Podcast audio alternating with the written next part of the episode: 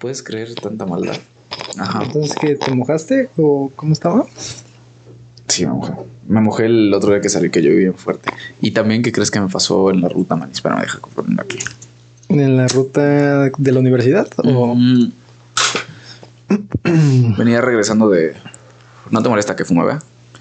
Pues estás en mi cuarto, pues, güey. o sea, ya que, ¿no? Aunque te moleste. Estoy sobre una toalla mojada, así que. No está mojada. ¿Te molesta el humo? ¿Qué te dice? No, no hay problema. ¿Qué te dice? ¿Por qué te molesta? No, no vuelo. Mm. Tengo COVID. De hace como tres años. Por atrás. Ajá. Venía de regreso de la universidad, eran como las 8 de la noche. Ya no me subo. Como soy gente de pie, me subí al camión. Puta madre, güey. Viene un pinche morro de arquitectura precisamente, ¿no? Y lo veo subirse y viene el cabrón. Pero, iba con maqueta o. Sí, o sea, iba con su maqueta, por eso sé que era de arquitectura el hijo de su perra madre, güey. Y no mames, dije, se va a sentar al lado de mí, güey. Y luego para bajarse de la ruta cuando se llena, no mames, es un desmadre. Y ese día se iba a llenar. ¿Pero dónde se sentó? ¿A la mitad o...? No, o sea, yo siempre me, me siento este, casi hasta el final. Porque cuando se llena es más fácil bajarte si vas sentado hasta el final. Sí. Y ya se sube y se sienta al lado de mí con su puta maquetota, güey. Se sienta, se aplasta el hijo de su perra madre. Bueno, se sienta y dije, bueno, pues ya no pasa nada, ¿no? Y, o sea, y haga su pinche maqueta, güey, pues abarcaba mi espacio personal y iba así, así todo así. Ay. dije, ya no pasa nada, ya no, me voy a bajar. Y siempre anticipo antes de, como una parada antes de bajarme, yo me levanto, ¿no? Para que me agarren las prisas. Y le digo, oye, bro, voy a bajar. Ah, sí. Y se mueve, güey, le tiré su maqueta. ¿Se lo tiraste? No. Es que moviéndome fue, o sea, fue sin querer. El güey como que hizo así como que alzó la maqueta para que pasara la maqueta por arriba de los asientos. Y yo me moví tantito así, pues sí, nada más vi que se le cayó su maqueta. Creo que no, o sea, no se le desarmó así tan culero. Pero se le cayó su maqueta y yo, ah, eso le pasa por sentarse al lado mío. Pues mira, como veo las fechas, creo que ese día tenían su entrega de diseño. Generalmente llevan maquetas, llevan planos. Pero pues ya. Supongo que ya, estaba calificada porque. Esperemos que esté calificada. A menos que no haya ido el profe, no le he dicho, no, no, tráete tu maqueta mañana. y ya yo se la tiré. Pero generalmente, yo creo que han sido contadas las veces que he llevado una maqueta en la ruta de regreso. De ida, como voy siempre en contratiempo, eh, siempre iba en el taxi o algún Uber. Por lo menos de que no iba a llegar y aparte ya estaba llegando tarde. No, pero este morro sí se mamó, güey. O sea, ¿por qué se iba en su perra maquetota? O sea, ¿y, qué culpa tiene uno? ¿Y se veía bonita al menos o? Nah, era blanca. Ah, toda blanca. todas las hacen así. En papel cascarón. Eh, es que no es cascarón, que tiene otro nombre. Pero sí, sí, todos, todos hacen esa. Bueno, el morro. Sí, lo, siento mucho, no fue mi intención. ¿Y llevaba planos o? Ah, no, no sé. No, o sea, en la mano no, nada más lleva su mm. maquetota ahí. No sé si en la mochila a lo mejor ahí traía. ¿O no tenía un tubito ahí, un portaplanos? No, creo, no sé. Yo le tiré su maqueta, no me arrepiento. La verdad, se lo merecía. ¿Y ustedes en derecho no qué es de lo mucho que llevan? ¿Camisa y corbata? Camisa y corbata y todos los códigos que te piden.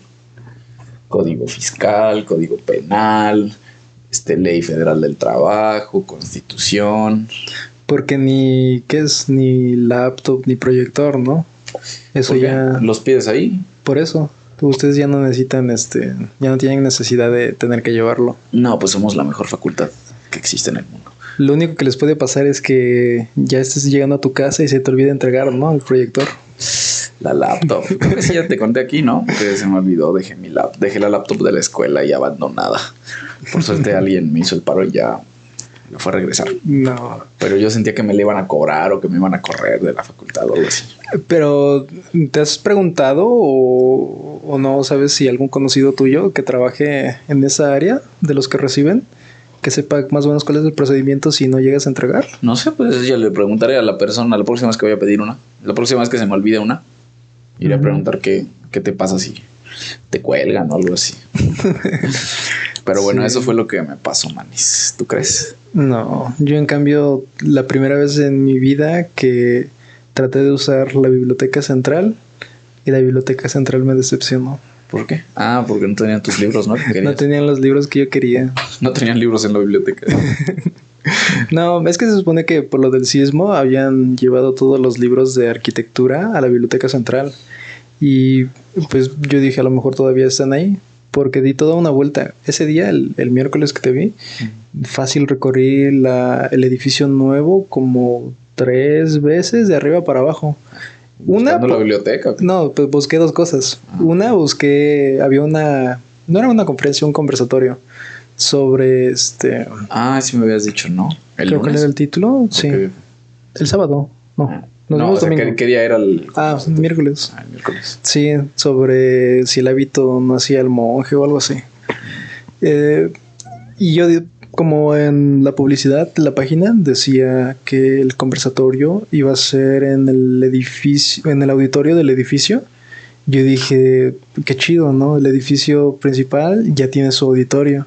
Y yo me esperé y dije, pues sé que el edificio de ancho pues no está tan grande, pero a lo mejor sí cabe bien un auditorio chiquito. Y yo me imaginé bancas así como tipo de cine, Ah, sí, sí. una plataformita, el equipo de sonido y, y no, nada de eso. Pero, o sea, sí hubo el conversatorio. Sí, pero, ¿Pero fue en un muy salón austero, muy austero. Yo me imagino que em, eh, lo planeé platicando con un compañero que la facultad ha evolucionado de ser salones que eran dormitorios para ahora a ser salones que parecen fábricas. Ah, pero están bonitos. Sí, que pues sí te digo, cuando fui entré al salón, yo vi que como que la multitud o gente iba en una sola dirección y vi a un profesor ahí y pues lo saludé, le digo que si aquí era la conferencia y me dice, "Sí, dice ahí es, pásale." Y ya que voy entrando y yo no sé si yo mismo me no sé, me, me esperaba algo más, ¿no? Venías predispuesto Venía- a que era. Predispuesto a que me iba a encontrar con Cinépolis ahí. Ándale. Y ya voy entrando y volteo para todos lados. Y dije, pues ni modo, ya estaba lleno. Y eran las sillitas, esas sillas negras de, de plástico y metal. Y pues ahí. Y tenían también una, una bocina para todo, todo el evento, una sola Una bocina bocina. de audio. Bien saturada, ¿no? La bocina. Más o menos, como los salones no tienen buena acústica, Ajá. eh, porque todo es pues material así nada más que, que quedó. Y en ese momento sí quería así como que acercarme y decirles, ¿no quieren que les cheque más o menos el sonido o les arregle mientras como que están hablando? Porque como luego hago eso allá en la iglesia, si a fin de cuentas pues no, no tengo los estudios que lo avalen, pero pues entre la práctica o así ya dices, ah, se escucha mal, a lo mejor sí le muevo aquí. Pero como no soy muy cercano de, de todo el grupito selecto de, ¿De los elegidos? De los elegidos, Ajá. dije, no, pues así. Y como estaba hablando un profesor, y se, no sé si él hablaba despacio, que no, porque generalmente siempre grita, pero con, con este, el micrófono como que empezó a hablar más, más despacio. Y dije, a ver si no todos lo hablan así, si no va a estar como que no se va a entender bien, pues. Y ya en eso, pues ya otro agarra el micrófono y dije, ah, no, nada más es él. Es el que no quiere hablar fuerte. como o de esos que hablan así muy pegado al micrófono. Ajá. Y escucha, como los estos como raperos, ¿no? Así. Así. Pero estuvo bien. Me esperaba igual. Yo siento que un poco más en el en la parte del conversatorio. Porque al decirte, no sé, el hábito no hace al monje, yo me esperaba algo más, más drástico por el tipo de calidad de personas que, que estaban ahí de catedráticos. Algo más profundo. Sí, en el punto de que decían, no sé, como de el que salgas con un título a lo mejor no que- quiere automáticamente decir que ya seas la persona, este, ya seas el arquitecto o así, este, profesionísticamente hablando. Y sí lo tocaron, pero que como que muy, muy bajita la mano. Y sí mencionaron también que eso no sabía, que dicen que un arquitecto se graduó ahí de la facultad como hace 7, 10 años y que ahorita ya jaló mala fama de que, de mal constructor pues, de que Mm. tiene obras así medio, medio malas pues, de que como que lo andan buscando o así. ¿Y dieron nombres? No dieron nombres, Ah. pero yo me imagino que alguien se ha de saber quién es. Ah. Pero eso estuvo interesante. Y también un profesor dejó al final este como que una pregunta al aire de si en otra ocasión se vuelve a hacer esto o para el siguiente, la siguiente vez sacar un tema, el si, si el arquitecto es artista, si la arquitectura es, es arte. Como que esa pregunta. Y eso sí me gustó porque pues es lo que platicaba la semana pasada con tu hermano y aparte es como más o menos la, la idea que ahorita ando este ando tratando de desarrollar porque al menos a mí no me gusta la definición que tiene la RAE acerca de la arquitectura, eso del arte de crear espacios. Y sí es como que un poco romantizado el como que te crees tu definición de cuando te preguntan para ti, no sé qué significa tu carrera, mm, tal cual no digas este, lo que ya te lo aprendiste, ¿no? Sino que trates de a lo mejor romantizarlo o a lo mejor este, endulzar más la definición, pero pues con un sentido de alguna forma. Perro, deberías tú dar la conferencia. es que también en esas partes, cuando luego hacen preguntas, pues ya lo hemos platicado en alguna ocasión, creo que fuera de todo esto, de ese tipo de personas que participan, pero participan a lo mejor con una tontería, por así decirlo, en el punto de repiten lo mismo que ya dijeron o, o hablan de otra cosa, pues que no tiene sentido. Y es mucho de lo que pasaba en ese conversatorio, de que la gente, eh, creo que algunos pensaban literal que era el, hábito tal cual, y luego otros se iban con unas ideas más fumadas, así de, no, y es que las ideas y, cada idea aumenta un poco más a, la tela del hábito para que crezca y no sé qué. Y dije, no, este sí se la fumó. La tela del hábito. sí, yo dije, ¿qué onda? Sí, más o menos entendía, pues, de que ah. como que creces, ¿no? A través de tus experiencias y tus errores y no sé qué. Y en esta mm, idea metafórica del hábito, como que se hace más largo. Pero dije, ¿pero para qué quieres que el hábito sea más largo? pues el monje con un hábito tan largo no puede caminar tan, sí. no, es tan cómodo caminar con Y es de que esas cositas que luego hemos platicado, ¿no? De el qué tan de si vas a participar, al menos que sea con un poquito de coherencia de lo que se está hablando, o tratando de sumar, o tratando de, valga la redundancia, de sumar, pero a través de una pregunta, o de un, de cuestionar algo que dijeron. Es que, mira, yo por ejemplo veo que la gente de repente eh, digo, mis respetos, ¿no? Para la gente que habla así, hace ese tipo de preguntas. Yo no lo hago porque yo soy muy tímido. Yo igual, porque yo me digo mucho de, pero es que tú no dominas eso. a lo mejor como que te pueden juzgar por decir, ¿por qué usas esa palabra si esa palabra no significa eso? Sí, ¿no? Entonces, bueno, la gente que lo hace, bueno, ahí está es un mérito, ¿no? Por preguntar, pero de repente la gente que quiere preguntar cosas como que le quiere hallar el, el sentido a, o no sé, le quiera hallar como el tercer pie al gato, ¿no? Decir como, es que, ¿por qué no piensas así? Y, es como, ay, no, no sé, pues me da, a mí me da como una sensación, es que decir que me da vergüenza ajena también suena feo, ¿no? Pero me da como una sensación como de, es que por ahí no iba la plática, ¿no? O sea, el tema que, se está exponiendo no tiene mucho que ver con lo que tú estás preguntando y, y o sea, y no le estás hallando el, sentido, o sea, no le estás hallando como algo nuevo, ¿no? No estás proponiendo una idea nueva que pueda complementar todo lo que acabamos, acabamos de ver en esta clase o en esta conferencia, ¿no? Nada más estás como tu participación, pues no, no, no sé, pues yo, yo no le hallaría, pues como por dónde va, ¿no? Sí, pues te digo, de estas como cuatro o cinco personas que participaron, como que en primera uno como que lo agarraron así muy muy en la en la lela no en su viaje este que como que empieza a preguntar de, de, una cosa y de otra que fuera totalmente del tema. Y él dice, así como, no, no, como que estás medio perdido, así pues, y ya pasan a otro y otro. Y ya el último, que mm, pues sería juzgarlo, ¿no? Pero creo que era, no sé si era un papá, yo pensé que era un papá, el papá de alguien. Pero yo, y ahora pensándolo bien, yo creo que es alguien que está el señor, la, el señor de la facultad, ¿no? Tomando la, la, carrera ya a lo mejor un poco de grande. Y él sí hizo una pregunta más así como que. Como que mm, yo siento que un poco más acercado o de acuerdo al tema que decía esta parte de. Entonces, hablando de esto del hábito no hace al monje, de no sé, del hábito no hace el arquitecto, él mencionaba este, pues entonces también podríamos hacer como que una pregunta o cuestionarnos sobre que el hábito tampoco hace al maestro.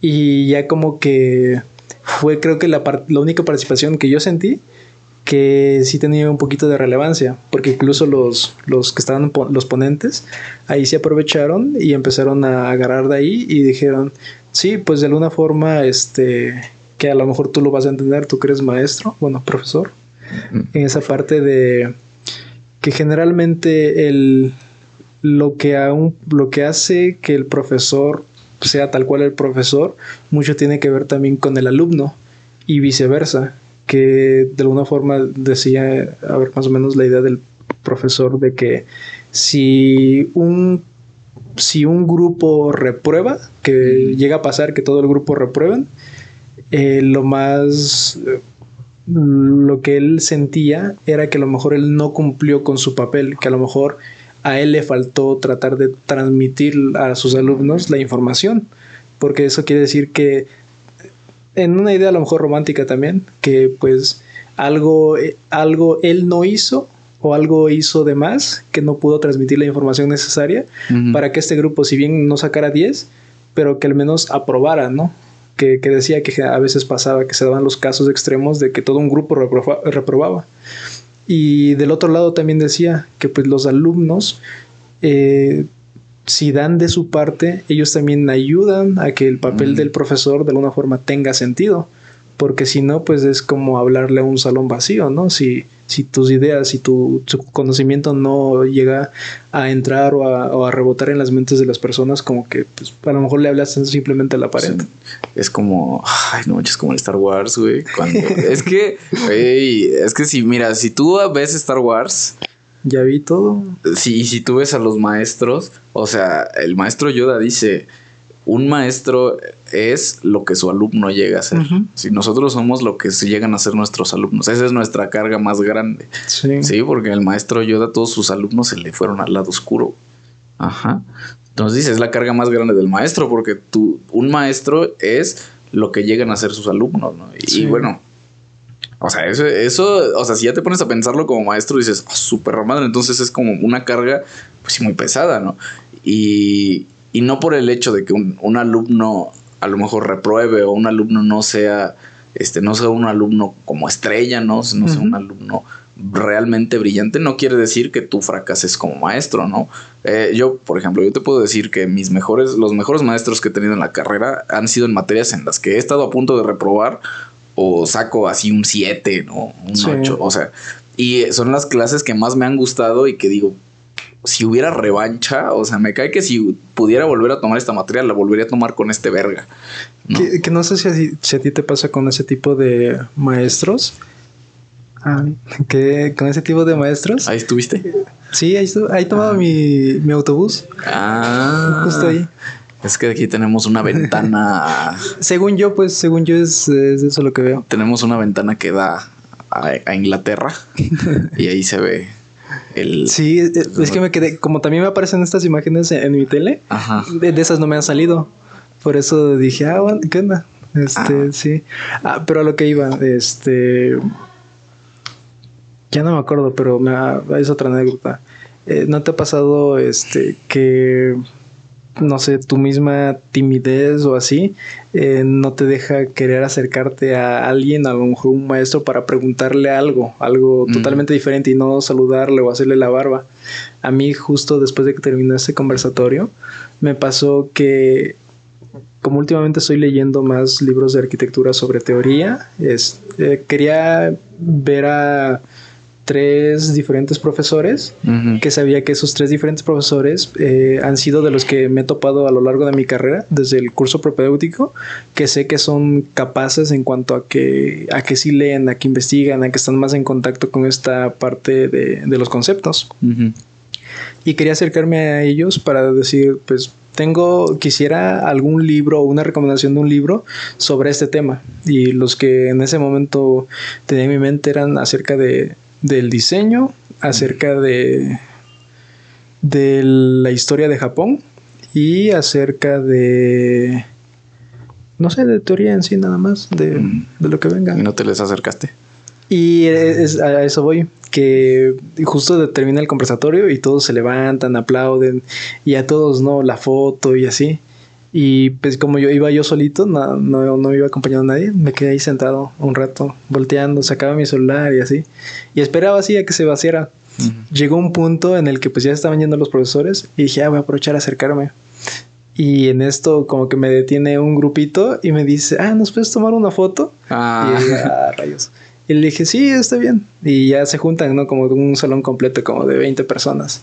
Y ya les tomo como 10 fotos. Y, y, según yo, ¿no? Tratando de, luego como que las fotos que luego subí a Instagram, dije, ah, pues más o menos así, que se vea bien y ya se las doy y ya le, así como que no sé si no les gustó o querían más porque una chica dice este es que queríamos más y no sé qué y dije pero ya van 10 más de 10 fotos como para qué o qué y yo le digo si le cobro dile. le digo si quieres revísalo y pues ya les tomo más y si no está bien así y ya el otro voy a la entrada y, y digo ahí está el profesor y como que me paró a un ladito de, la entrada, a uno, no sé, dos metros, ¿no? Un metro y medio.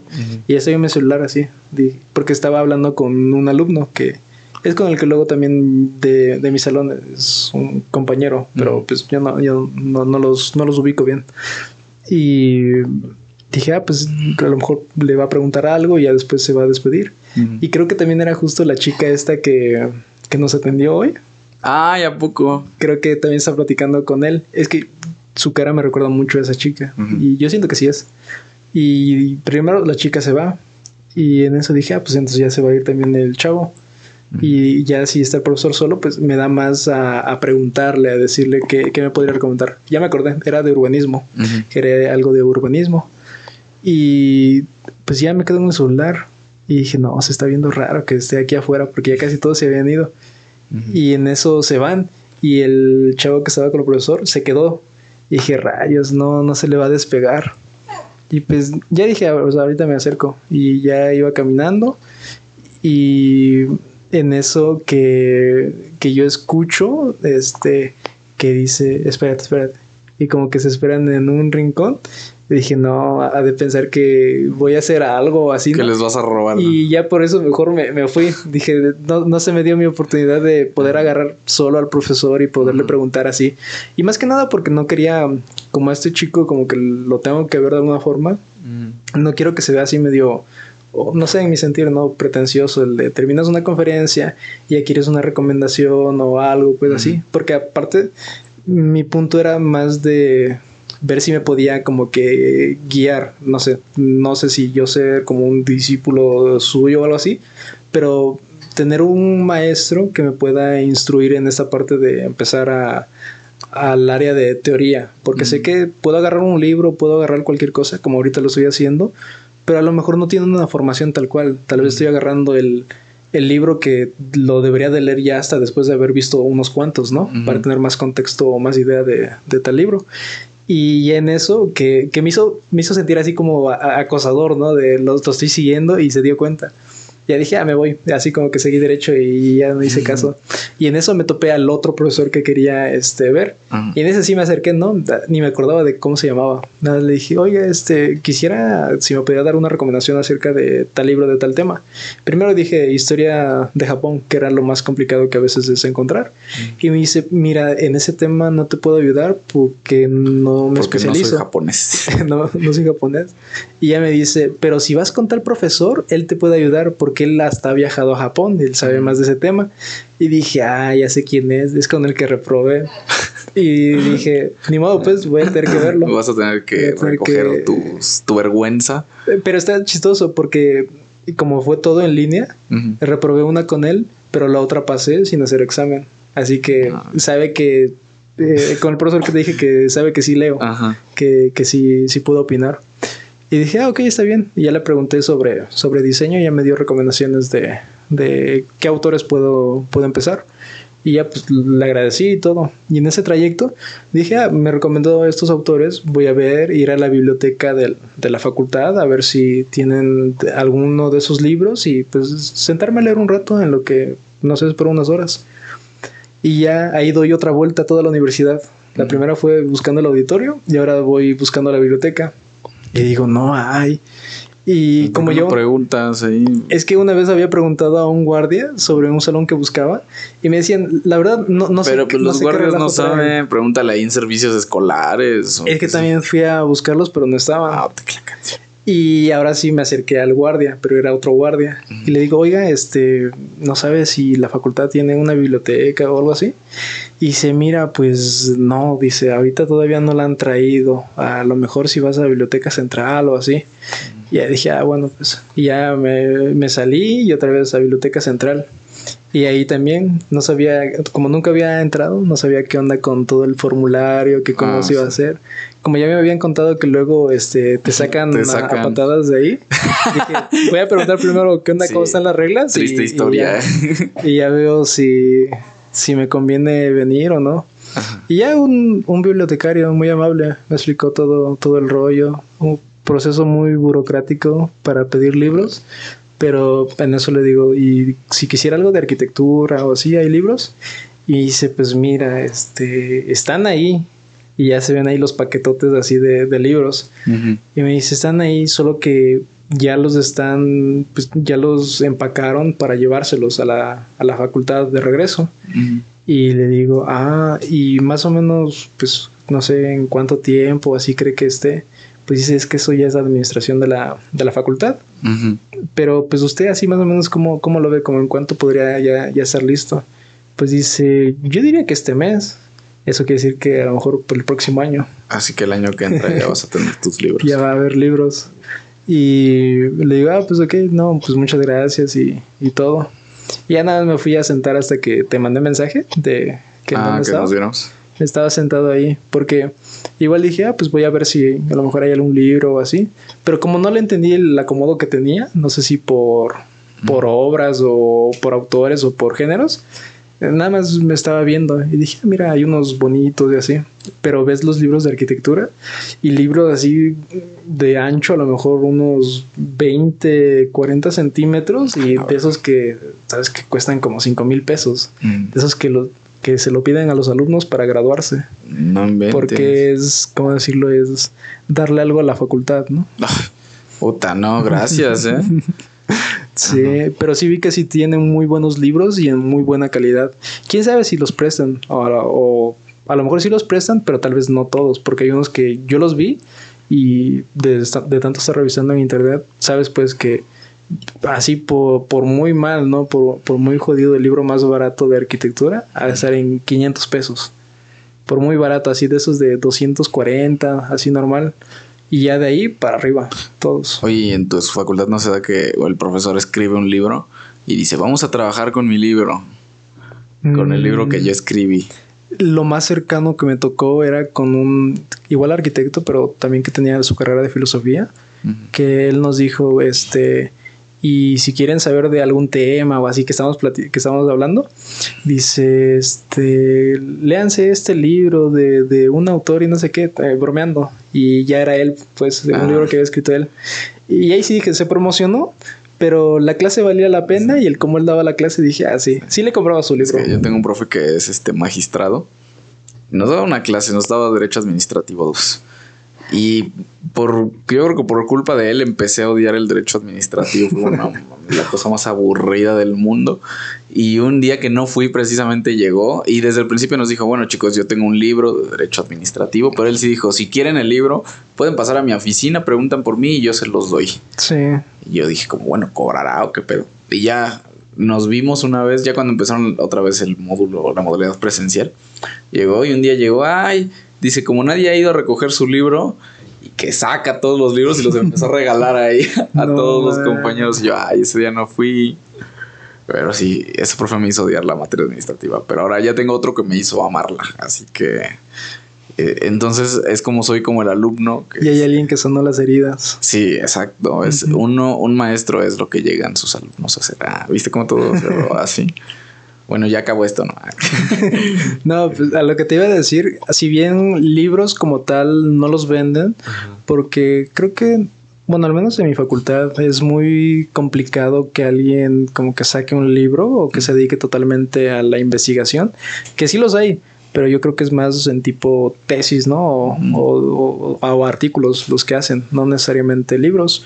Lo que sí, había gente en el hecho de aprovecharse de los estudiantes que pues a lo mejor no dominan un programa Mm. o por ahorrarles el tiempo o ambas cosas, saca, vendían Exceles Es decir, para que tú puedas cuantificar, no sé, cuántos bultos de cemento le vas a echar a, no sé, a, a una estructura de, de concreto o así, el, pues, no voy a decir si es ingeniero o arquitecto, no, pero se, se entiende.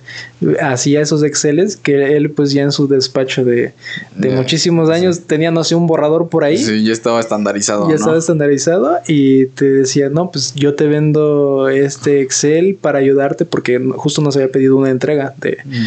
de, de unos cálculos y pues tú en, en que sabes que mm, el profesor no te inspira las ganas para querer aprender y en que sabes que el proyecto está complicado porque involucra tanto este mata operaciones básicas de la aritmética Ajá. pero sabes que con eso te, te va a matar porque aparte traes una entrega de un proyecto y otra y Ah. así dices no pues sí y Pero si uno no- si un alumno le compraba el Excel, ¿no era más fácil que el que se lo compró se lo pasara a sus compañeros? eh, sí pero lo que este cómo decirlo este profesor ¿Te decía anotaba o qué? era así, te anotaba y él a lo mejor sabía el, cómo estaba su formato. Y es que lo que él- lo que yo siento que si, estuvi- si hubiera estado bien es que al momento de que tú le compras el Excel, él te ayuda a crear tu formato de Excel de cómo hacerlo. Porque si bien a veces con los Exceles lo que pasa es si pones un valor en una categoría totalmente diferente, que a lo mejor si el valor tenía que estar en unidades normales, Ujú. mejor tú lo pones o lo copias en, en moneda o en, o en alguna diferente, como que a veces pasa algún error con el Excel, que a veces luego a mí me pasaba. Y si tú como no lo crea- no creaste tu formato de Excel, lo que pasa es que si algo le moviste o el resultado no te da bien, pues no sabes qué moverle porque no sabes qué fórmulas usa ese Excel para, para poder ejecutarse bien. Uy, Y lo que este profesor hacía no era explicarte cómo crear el Excel, porque Ah, se le iba el negocio. Lo que él hacía, eh, te decía, no me acuerdo si estaba en 250 o 500 pesos Ah, por alumno. madre. Y decía, no, pues este, me lo compran, eh, yo tal día hacemos una videollamada, porque era todavía en pandemia, hacemos una video, videollamada y pues yo les explico qué datos tienen que poner y, y tal, que a lo mejor este, para ese proyecto está bien, ¿no? Pero yo siento que hubiera estado mejor el poder ayudarte a crear un, un formato así para lo que sea, para lo que tú necesitaras.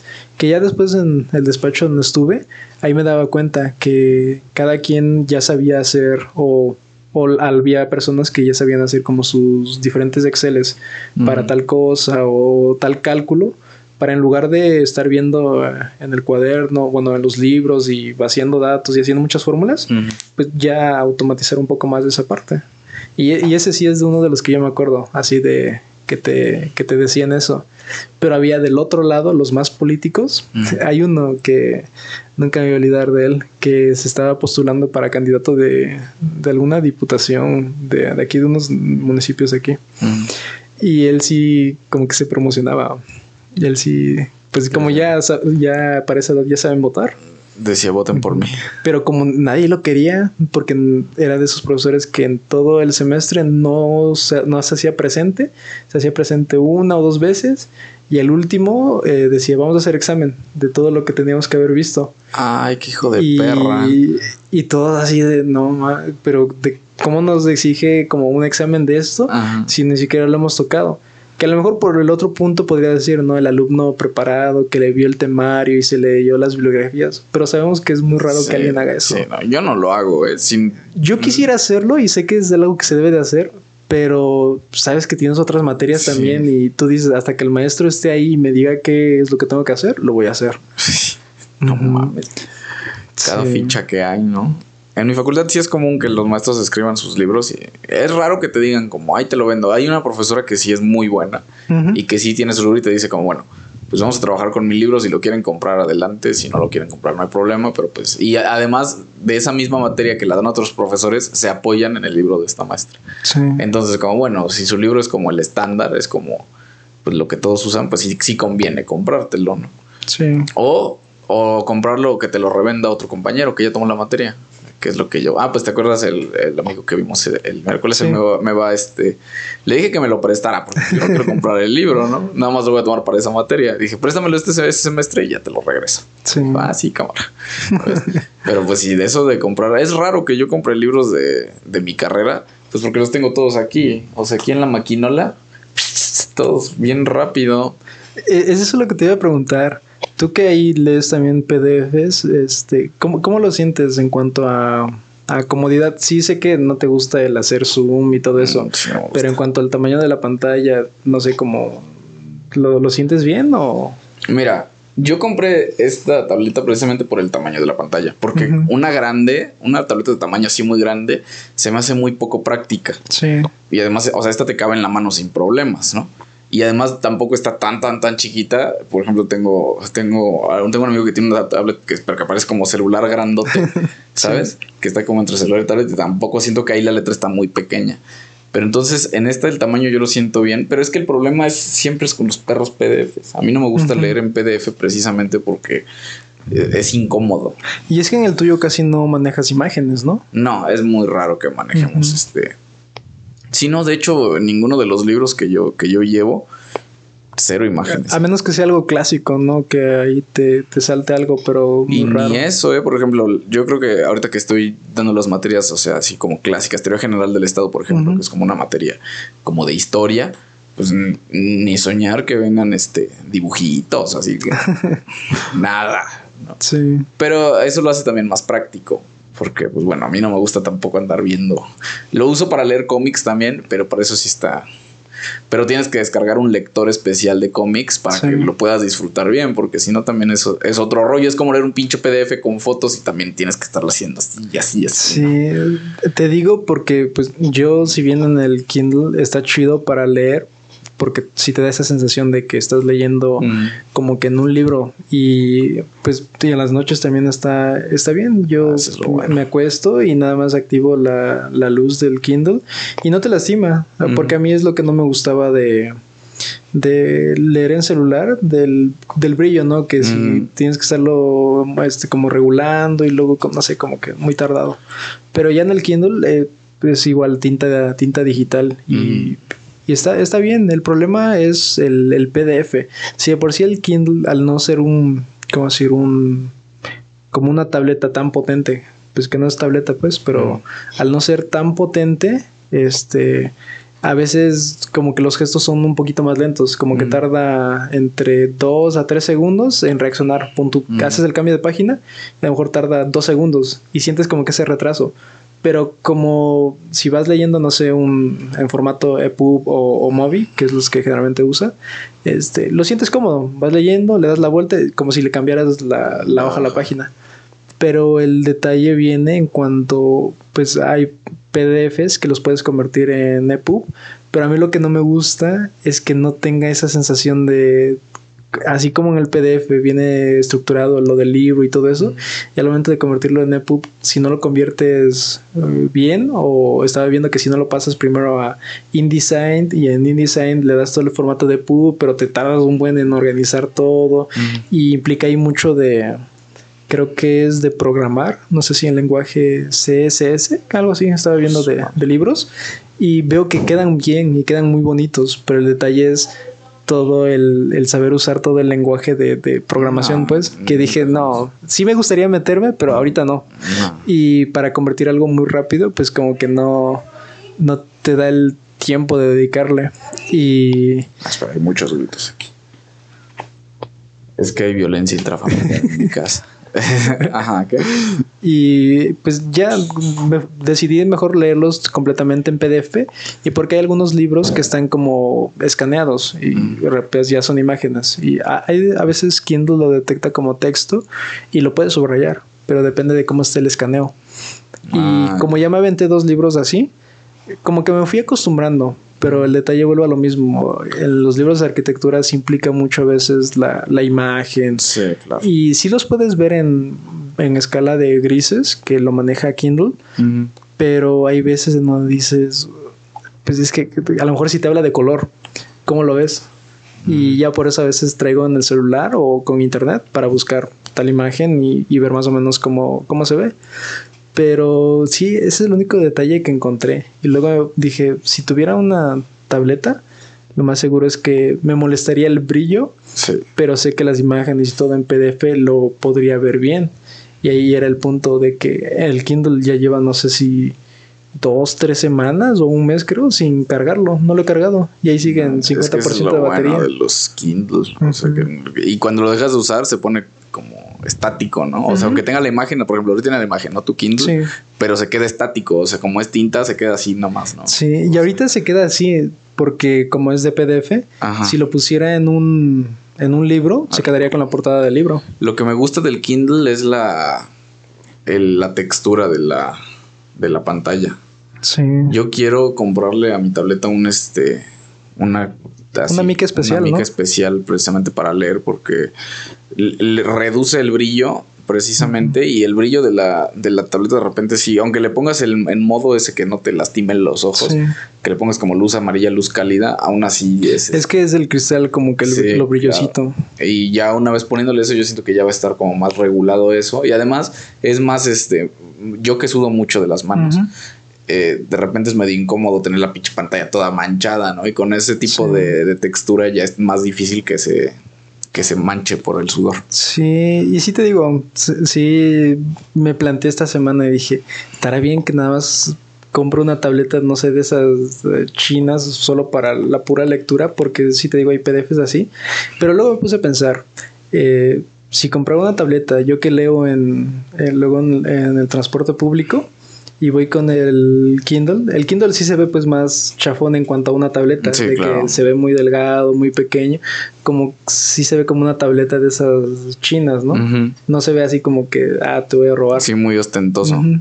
Y dije, pero si voy por una tableta, la tableta ya Sí, una carcasa, es el problema, yo- pantalla, Yo no puedo leer en el transporte. Ese es un, un gran problema porque yo en el transporte pues no puedo leer porque precisamente sí está este culo de que digan, no manches. Además uh, vivimos en un en una ciudad este nada este violenta y delictiva, Sí. ¿no? Entonces cualquier cosa uno anda en el camión pero así como a las vivas, ¿no? Sí. Luego te tiran tu maqueta ahí en el camión, ¿no? Y, ¿no? y pues yo por eso en el transporte pues no la saco. ¿no? Ya, en, ya en la facultad, si necesito leer algo, pues ya me pongo a leer. Pero sí, en el transporte definitivamente no. Sí, y es que también cuando lo compré, sí me había planteado el hecho de allá en, en Londres, en el transporte público, pues todo el mundo llevaba un Kindle. Y de hecho eso me, me hizo animarme. Porque dije, de aquí, de aquí a que estoy cargando mis libros, así que luego los llevaba, pues que me llevé como siete, ocho libros, Ujú. que mi mochila pesaba más que eh, a, lo mejor la ropa que, que llevaba. Y, y sí dije, pues en el Kindle ya hubiera llevado esos ocho libros y ya rápido. Y me gustaba de que había gente que ya incluso parada o así estaba leyendo en su Kindle. Pues como puedes regular el texto, casi Ajá. como en las aplicaciones, las agrandas y todo, y pues ya se siente muy, muy cómodo. Dije, quiero, quiero eso, porque yo sí soy de esa gente que puede leer incluso cuando está caminando en la calle o cuando está en el transporte. A lo mejor leo más lento, pero sí puedo todavía leerlo. Y, pero dije, ya en México, pues es diferente, ¿no? No, No, tienes esa bueno, seguridad. a- a- y hasta eso el Kindle, pues ya que te lo ven así como esta Ujú. mamada. Y, y yo creo que si le dices al ladrón como, oye, o sea, esto ni siquiera tiene es un, un libro valor. electrónico. Ajá, eso es un libro electrónico, o sea, no tiene un valor así como, neta, no te conviene, bro. Sí. ¿no? Te va a decir como, bueno, está bien. Pero no manches, una que se lleve una de mi tableta, pues iba a ser decir a huevo, ya hice- me Sí. hice el día, ¿no? Y es que, pues, el, el ladrón, a lo mejor podrían decir, este, pues él, lo que sea que pueda llevar y sacarle algo, pues sí, ¿no? Pero si ya te pones a ver de, ves una tableta que dice Kindle, que es una marca a lo mejor que so- con tu, los lectores nada más saben que existe. Muy de nicho, ¿no? Aquí en nicho, México. Y ya ves que dice Samsung o dice Sí, iPhone claro. o la, ves la manzanita, dices, no, pues esto sí me conviene, me lo llevo. Sí. Sí, sé que vale, tiene un costo. Y que el Kindle, pues sí, eh, van equiparando a lo mismo de una tableta así más o menos Sí, normal. eh, la- yo estaba viendo porque también estaba cotizando precisamente por esa situación, dijo, o sea, para leer, pero dije, oye, no, pues ya tengo esta madre, o sea, Sí. me conviene quedarme con esta ahorita y después ver si me conviene, ¿no?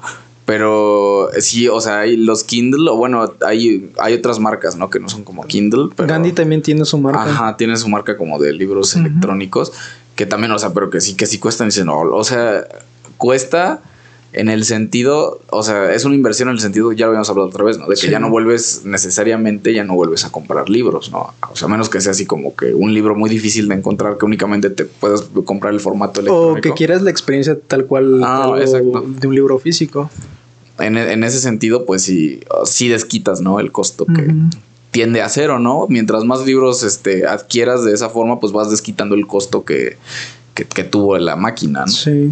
Y también yo sí me había planteado que había otra del, del Kindle que yo tengo, había otro, creo que una versión un poquito mejor, que creo que la mía no sé si tiene como 18 gigas de RAM o algo así, que si ya lo pones a una tablet o un celular, dices es nada lo que, Mm. lo que trae. Sí. Pero el otro creo que cambiaba a 32 gigas, que tampoco es mucho a la larga. Pero No, ya cuando lo planteas a que ese, esa tableta únicamente es para libros, los libros a lo mucho, hasta uno muy pesado de 300, 400, creo que llega a pesar si 15 megas o, o menos. Bueno, sí, yo ahorita que, estoy- que te digo que estoy descargando cómics, me descargué unos cómics de Spider-Man. No mames, como un giga, 1.2 gigas. Dije, su perra madre, no, no Por todas las imágenes. Pues que sí, exactamente, ¿no? Y además lo descargué, mira, por ejemplo, a ver, te lo voy a enseñar, a los que no lo pueden ver, pues ni modo. Pero es que sí te sorprende, digo, es este, es una compilación, no es nada más Sí. un, un solo tomo, ¿no? Pero mira, ve, o sea, ve, Ah, o sea, la calidad está súper bien, ¿no? Y a ver, pícale dos veces. ¿Ya viste? no. ¿Y eso que lo compraste? Es que, mira, aquí ya voy a decir este mi secreto. Oh. Que este. Yo, por ejemplo, Yo sé hablar inglés. yo sé hablar inglés. No. Es que de entrada es más fácil encontrar cómics completos así en inglés. O sea, Sí. si ya traes el idioma, te conviene mucho más este. Pues descargar cómics o libros en inglés, ¿no? Si ya traes el idioma. Digo, yo por suerte eh, he aprendido inglés. Nu- Nunca he ido a clases particulares de inglés. He aprendido inglés de ver películas, de escuchar música, o sea. Y, en- y el, el contenido en inglés para este tipo de cosas, o sea, está, es muchísimo más, ¿no? Que en español. Sí. Por desgracia, el español, no, no sé cuál ha sido el problema, pero pues si tú quieres descargarte cómics, por ejemplo, eh, yo- a mí me gustan mucho los cómics de Star Wars también. Si quieres descargar cómics de Star Wars en español, tienes que irte como muy específico, ¿no? Ir Sí. a un, o sea, la gente, hay gente que se dedica únicamente a descargarlos en inglés y traducirlos, este, de manera, o sea, Y es que ahí también, si eres ya más como quisquilloso con esa parte, Ajá. es de, ¿quieres una traducción más latinoamericana o te exacto. importa el español que sea? Sí, y bueno, en este caso, eh, yo di- le, le quería empezar a entrar a leer cómics, ¿no? Porque siempre me han gustado los cómics y siempre he leído cómics en la computadora. Me gustaba mucho leer cómics, ¿no? Alguna vez tuve unos cuantos cómics, pero pues bueno. Y dije, bueno, ahorita que ya tengo el- eh, la máquina esta, pues me va a ser más fácil, ¿no? Y para descargarlos, igual, hay muchos que te los descargan en PDF, ¿no? Sí. Pero otra vez el, for- te digo, el formato PDF y yo estamos peleados. O sea, no, no tiene, no, no es la sensación que a mí me gusta a la hora de leer. Sí. ¿no? Y en este caso en específico hay unos, este, unas aplicaciones que son como lectores de, de cómics, ¿no? Es como un formato, no, no sé cómo se llama el formato, pero es un formato específico que únicamente leen estas aplicaciones. Y estas aplicaciones son de costo, o sea, te, te, te cuesta, ¿no? ¿Qué te, te, te cuesta 100 pesos descargarte Sí. la aplicación? Pero, pues bueno, yo... O, o si le pones aplicación este full gratis Mod, completo, mod APK, mod ponle APK. mod APK y así me descargué la aplicación y o sea, ya, ya me sale, no me costó nada y el cómic, o sea, me costó únicamente el, este, los gigas que, que, que pesa en la memoria, ¿no? Sí, pues mira, este es el PDF que te aparece ahí en el Kindle y el problema es eso, de que te genera margen alrededor Ah, y además sí, tienes que darle zoom y el zoom no, no es tan controlado. A ver, luego. Ah, no, sí, como que la velocidad de reacción sí está un poco mermada. Había versiones ya muy anteriores de hace años que tenían como que botones este, físicos Ajá. y ahí veía que sí tenían como que esa parte para hacer zoom, como que más controlado. Y creo que a esta también le puedes, este, se lo puedes configurar porque yo hace rato estaba viendo la aplicación y estaba como jugando a ver qué se le podía hacer y le puedes configurar los botones para hacer diversas cosas en esta. Sí. Entonces, si le picas aquí hardware key y ya si quieres, mira, por ejemplo, aquí le tienes que como controlar ahí qué le quieres poner, qué quieres que haga cada cada botón, ¿no? Sí. Está interesante, te digo, el, el formato, eh, lo está hablando también precisamente con unas compañeras eh, ahí en la facultad, que está leyendo, una compañera trae su librote de, de- de la, de la- la Casa del Dragón, de la serie de Juego de Sí. Tronos, pues trae su pinche librote, ¿no? Y esos libros que escribe George Martin son unos libros Sí. y aparte el formato en que los imprimen, o sea, son hojas Este, la letra es grande. delgaditas. No, y la letra además es grande. O sea. ¿sabes? Lo hace como más, este, hace que se vea más choncho el libro, ¿no? Sí. A lo mejor un libro que pudiera compilar, de por sí son largos, ¿no? Un libro que pudiera tener eh, 500 páginas, te lo hace de 700, ¿no? Entonces está muy chonchote y le está diciendo como, o sea, está chido, me encanta a mí el formato físico, siempre me va a gustar un, un montón el formato físico, pero pues también apelando a la practicidad y al avance que, que se ha tenido en, en este sentido, pues te conviene más traerlo, porque ese, ese libro te lo meto en mi tablet y aquí traigo el- los cómics que estoy leyendo, ay, el libro que me obligaste a leer, que no, que tú no leíste, ¿no? Mis libros con los que doy clases, mis libros de mis eso, materias. a eso íbamos a llegar. De que se me olvidó convertirlo a EPUB y, y pensé que habíamos quedado en hablar de otra cosa. ¿Por qué? ¿Por qué crees que llevamos una hora hablando de, del- De nada. del- de nada? ¿No? Porque Porque, ah, pues, vamos a ser honestos. Este, llegó un punto en el que ya no sabíamos de qué hablar. Que ya encontramos más o menos qué podíamos hablar. Pero creo que fue falta de comunicación. Sí, no, a ver, yo te voy a explicar cómo pasó. Porque hasta eso yo el martes te mandé mensaje, ¿no? El lunes Sí. en la noche o el martes te dije, oye, pues qué pedo, ¿no? ¿De qué vamos a hablar? Y tú bien verga me dijiste, léete esto y hasta me mandaste un formato que Pero ni pude es- leer. El martes no te contesté en todo el día. A ver. porque andaba, este, había salido de, de la ciudad de hacer un trabajo y fue de todo el día y regresé a la casa, que te mandé mensaje, Mm. creo que eran las 8 o 9 de la noche, dije, acabo de llegar y ya me tardé incluso en buscar qué, qué podíamos hacer. Y luego, luego se me ocurrieron dos cosas. Dije, podemos hablar del siguiente capítulo de Black Mirror y hacerlo como una tipo serie en la que si ya llegamos a un momento en el que queremos descansar o, o- o a lo mejor, Mm. no sé, ver otra cosa, Ajá. siempre veamos un capítulo de Black Mirror, se tarda una hora, 50 minutos y da tema de qué hablar, ¿no? Ujú. Podemos hacer eso. Y lo otro, dije, ah, pues está este libro, cortito. Porque yo sí me imaginé, dije, a lo mejor ahorita o, o va a andar ocupado o así, porque no me ha recomendado cosas, güey. Ujú. yo supuse. Y dije, pues está este libro. Y ya chequé, dije, voy a ver cuántas páginas son. Según yo no estaba tan largo. Y vi que eran que como 30, 40, Ajá. aprox. Y dije, ah, pues estaría chido esto. Y ya estuve buscando y vi que tenía el PDF. Dije, ah, lo voy a convertir en este en formato EPUB o algo así para pasárselo. Y en eso, cuando lo convertí, se me olvidó que lo había convertido al que acepta Kindle, que es este formato MOBI. Ajá. Y dije, ah, pues, yo me imaginé, a lo mejor ha de ser como el Kindle, que pues acepta cualquier tipo de, no sé, de formato electrónico de libro, y a lo mejor sí lo ha de leer. Y ya te lo mandé. Y ya el siguiente día, ya miércoles en la tarde y todo, pues entre en la mañana y hasta la tarde, no, no platicamos ni nada. Ujú. Ni me dijiste sí ni no. Y ya hasta la tarde que nos vemos, ahí fue cuando me dijiste, este, oye, no puedo abrir el archivo porque me dice que no lo detecta. dije, pero te mandé el PDF también. Y en eso dije, sí, pero que el PDF y que no sé qué. Y yo bien dije, especial, bien especial. y yo te dije, revísalo. Sé que te aparecen muchas páginas, pero son poquitas, porque lo demás es simplemente este como un, un glosario, pues, que, que cada palabra lo deja en, en una página. dije, yo creo que son como 30. Y los contamos. Te dije, pues aquí marca como 33. Y menos la portada son como 30. Sí, sí, sí. 30 páginas.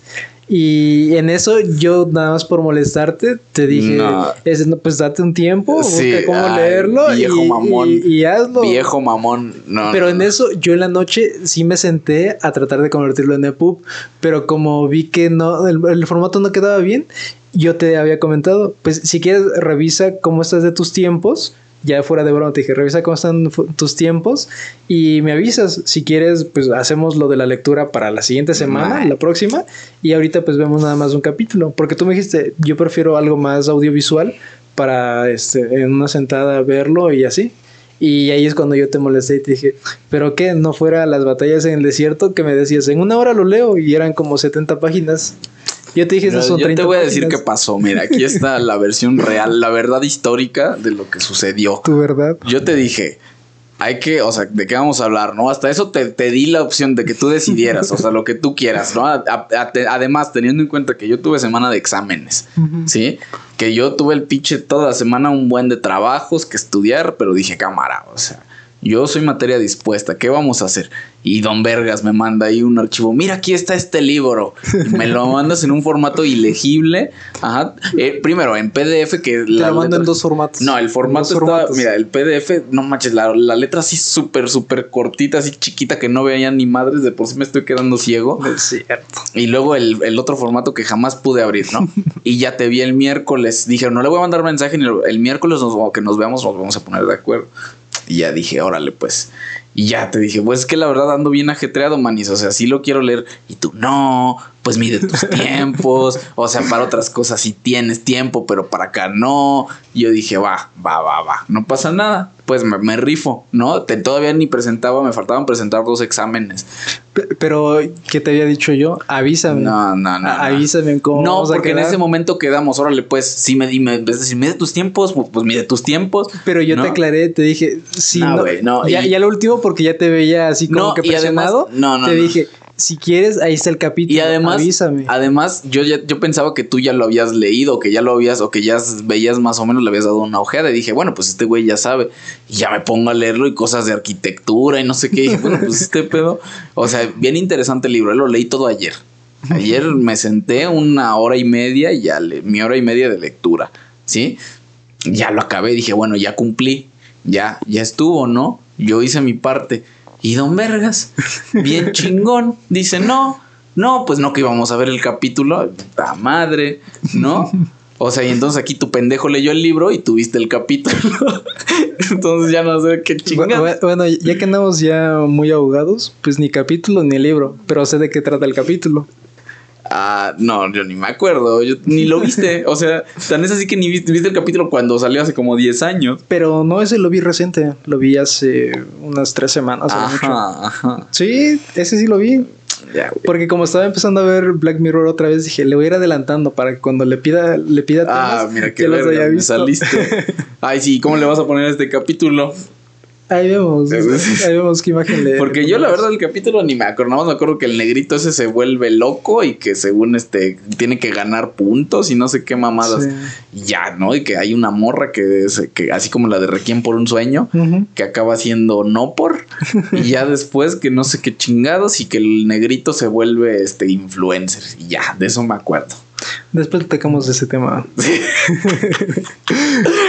Que el negrito se vuelve influencer y ya. Y ni leíste el libro y ni viste el capítulo, pues. Ahí pero, se ve pero el mira, compromiso. ya, ya completamos casi para la No, hora. no, no. Ahí se ve el compromiso de las personas que sí, o sea, que sí están No, mira, puestas para este proyecto. Yo puedo decir que sí tenía tiempo para leerlo. Mi problema fue co- confirmar otra vez y decir, ok, entonces, ¿qué vamos a hacer? Si, entonces, totalmente al libro o totalmente al capítulo. Porque yo igual como, ah, pues ahorita te dije esta semana el jueves empecé a, a medio según trabajar que... Que, que te negrearon de gratis. que es más negrear que trabajar. Este, y ya terminaba cansado, nada más llegaba y me quedaba pues a descansar. Y sí pude leer, porque en las noches sí estaba leyendo otro libro. Pero creo que fue también eso, de que yo dije, pues me voy a esperar a ver qué me dice. Y se me pasó. Y llegó un punto de que no sabía ni en qué día estaba. Y dije, ah, hoy es sábado. Me va, me va a mandar mensaje de que, qué, qué onda, si nos vamos a ver o no. Y luego dije, a lo mejor lo puedo pasar para el domingo. Pero después dije, a lo mejor y el domingo va a ser otra cosa, va a ser ocupado. Pues ya de una vez, y ves que te dije, nos vemos a, a las 3. Ajá. Y cuando vi que eran las 3, apenas y me estaban terminando de pagar. Mm. Y dije, no, pues este, te veo ya este, más, más al rato porque iba corriendo. Y lo otro, dije, me aviento el libro en lo que voy en el transporte, pero me quedé dormido casi todo el viaje. Me quedé bien dormido. Pues bueno, yo sí leí el libro porque a mí sí me interesa este proyecto. Yo sí soy una persona responsable. Sí, o sea, dentro de todas las cosas que tuve que hacer, no nada más de la universidad, sino del trabajo, me di el tiempo de sentarme a leer. Pero mira, a fin de cuentas yo tenía un plan, un plan C de todo esto, A ver. que es lo que estamos haciendo ahorita. Ah, nada más sentarnos a hablar. Este, Pues sí. Ayer, fíjate, ya sacando el chisme, sí fue ayer. Ajá. Y tenía otros temas más, pues. Ayer salí de la casa temprano, ¿no? Yo todo, casi todos los días me despierto a las 7 de la mañana. Bueno, temprano relativamente, ¿no? Pero me despierto a las 7 porque a las 7 y media tengo que estar ya dando clases. Ya me subo a la moto y voy saliendo aquí a la avenida. Y en eso, pues me apendejé, ¿no? Y ya iba a chocar, güey. O sea, eh, estaba una camioneta delante de mí y yo, pues iba, no iba rápido, pero se iba acelerando más o menos. Y cuando veo, o sea, ya tengo la camioneta y dije, no mames, no. O sea, de esas veces que dices, no, puta madre, no me. O sea, si me freno de golpe, se frena la moto y yo salgo volando hasta allá. La moto se patina y yo ya llego hasta allá. Sí. Pero dije, puta. Y en ese momento, no sé cómo fue. Dije, vi que había espacio al lado, porque estaba, iba yo en el carril izquierdo, íbamos en el carril izquierdo y la, la, la camioneta estaba en verde el semáforo y la camioneta estaba frenada. O sea, no avanzó. Y dije, puta, me voy a meter un putazo. Bonita chingadera para empezar el viernes. Y en ese momento, así como, como en película, que dije, no, ahí hay espacio. Y que me muevo así súper rápido. Y pasé, pasé así bien rápido al lado de la camioneta. No. Y ya me volví a incorporar porque me tenía que volver a incorporar Sí. a la izquierda. Pero sí rápido me incorporé a la derecha, así bien. O sea, pero bien este como. Como de película, así Ujú. como de superhéroes cuando ves que Como son Matrix, ¿no? Ándale, así. Dije, no mames, si me muevo así. O sea, pero esto que te cuento fue en un lapso de dos segundos. O sea, en dos segundos me di cuenta que no iba a frenar. Dije, no, no, no, no me va a dar tiempo de frenar. Y me voy a. O sea, y en ese momento hasta pensé, me voy a, voy a chocar, güey. Este, voy a tener que. O sea, si, si, si bien me va, salgo volando y me raspo tantito, ¿no? Si bien me va. Si no, me quedo ahí prensado en el coche, me, me cae la moto encima, pero no, es en dos segundos. No sé cómo le hice. O sea, de verdad, es de esas cosas que dices, fue intervención divina, porque si no me iba a meter un putazote y la moto y yo, y no, Sí, sí. por poco me mato. Bueno, no, no me iba a matar, porque tampoco iba tan rápido. Iba como a 40 kilómetros por hora. Pero el golpe iba a ser bueno. Iba a estar con el golpe. Y, pero por suerte, no sé cómo le hice. Y por suerte no venía coche del otro lado, ni había coche estacionado del otro lado. O sea, fue de esas cosas que solo pasan una vez en la vida. Y dije, no, de aquí soy. Que me muevo así bien a lo bestia. Y ya le empecé a pitar. O sea, ya que me salvé de la vida, le empecé a pitar algo. Y como, no mames, pendejo, ¿por qué te quedas parado así de la nada? Sí. O sea, los, creo que ya lo habíamos hablado el otro día cuando hablamos de, de las motos. Los automóviles, o sea, si tú vas en un coche y chocas, pues no te pasa nada, ¿no? O sea, ya chocaste. Si chocas leve, pues no pasa Sí. nada, ¿no? Ya chocaste, güey, pues ya. Pero si vas en moto, un pinche, un pinche choque leve y ya mamaste, o sea, saliste volando hasta allá y si venía coche al lado te atropella la cabeza, Sí. ¿no? Es que de alguna forma en el coche tienes como un caparazón que Exacto. logra proteger un poco el golpe que Y- vas a tener. sí, y en la motocicleta tú eres la carrocería. Ujú. o sea, entonces, eso fue suerte de esas que dices, me mamé. Ah, pues es como hoy que a lo mejor tu papá te lo va a contar más al rato que Ah, regrese. ya, cuando regrese. que este, iba llegando, llegué en el momento justo en el que un taxi que estaba estacionado en una pendiente pues no tan pronunciada, tu papá iba, iba saliendo a, a como yo recuerdo y en eso veo que no sé si el- los frenos del taxi fallaron o quién sabe, que en eso el taxi se empieza a ir para atrás así, de a Estaba poquito, de a el poquito. taxi estacionado. Estaba estacionado, no sé si iba rápido o, o- o quién sabe, pero yo lo vi ya, ya estacionado y veo que tu papá ya iba saliendo así ya casi este, incorporándose y en eso este, el taxi va así de a poquito a poquito para atrás y, y sale uno de los, este, de los locales, uno de los dueños, sale y va corriendo, abre la puerta y ni la cierra, nada más la agarra y le pone el freno de mano y, y ya se detiene. Y en eso el otro, creo que el dueño del taxi, creo que fue a la tienda a comprar Sí. algo y ya va saliendo así normal, ¿no? Como que medio botaneando. Y dice, ¿qué pasó? Dice, no, pues que el- no sé, a tu coche se le fueron los frenos, No. así. Y dice, ¿en serio? Y así, pero pues ya tu papá se había ido. Sí, sí se lamentó, pero pues ahí. No, ahí es creo que que te lo voy a contar. chocar es bien feo, man. Este te arruina el día. O sea, es de esas cosas, chocar es de esas cosas que puta ya te arruinó el día. Y tenías cosas que hacer, ya olvídate si tenías cosas que hacer, porque ya chocaste. Y tienes que esperar. Si tienes seguro, si eres, si eres precavido y tienes seguro, tienes que esperar que llegue el seguro. Sí. Tienes que esperar que te digan cuánto te va a salir el desmadre. No, no, no. Y es mucho también de la otra parte, ¿no? De si es de esos como señores o señoras muy así, muy. De esos que se sienten mucho y ya te la quieren poner de emoción. Yo una vez, me voy a contar la vez que choqué. una vez, cuando era joven, iba manejando.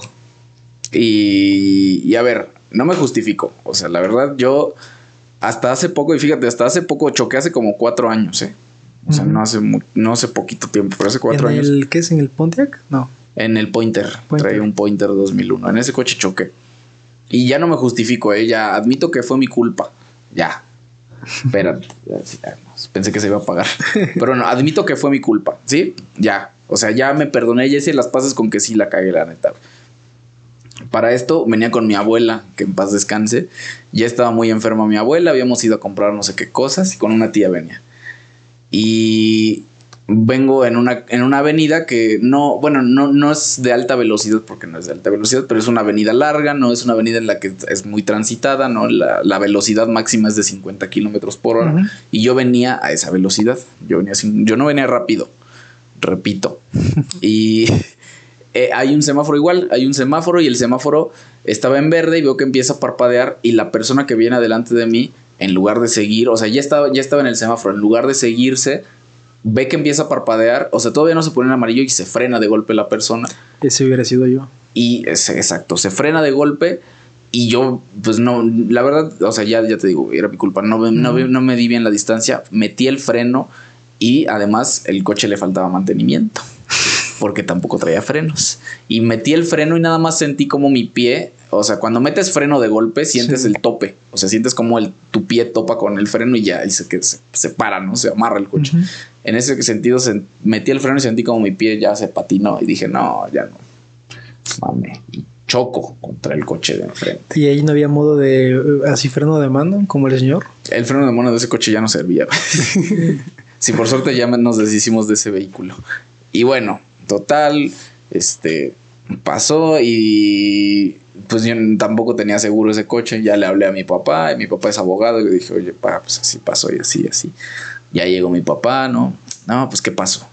Y ya le dije qué pasó. Nos llega la policía, obviamente llegaron los tránsitos, el policía Ujú. vial, nos orillan.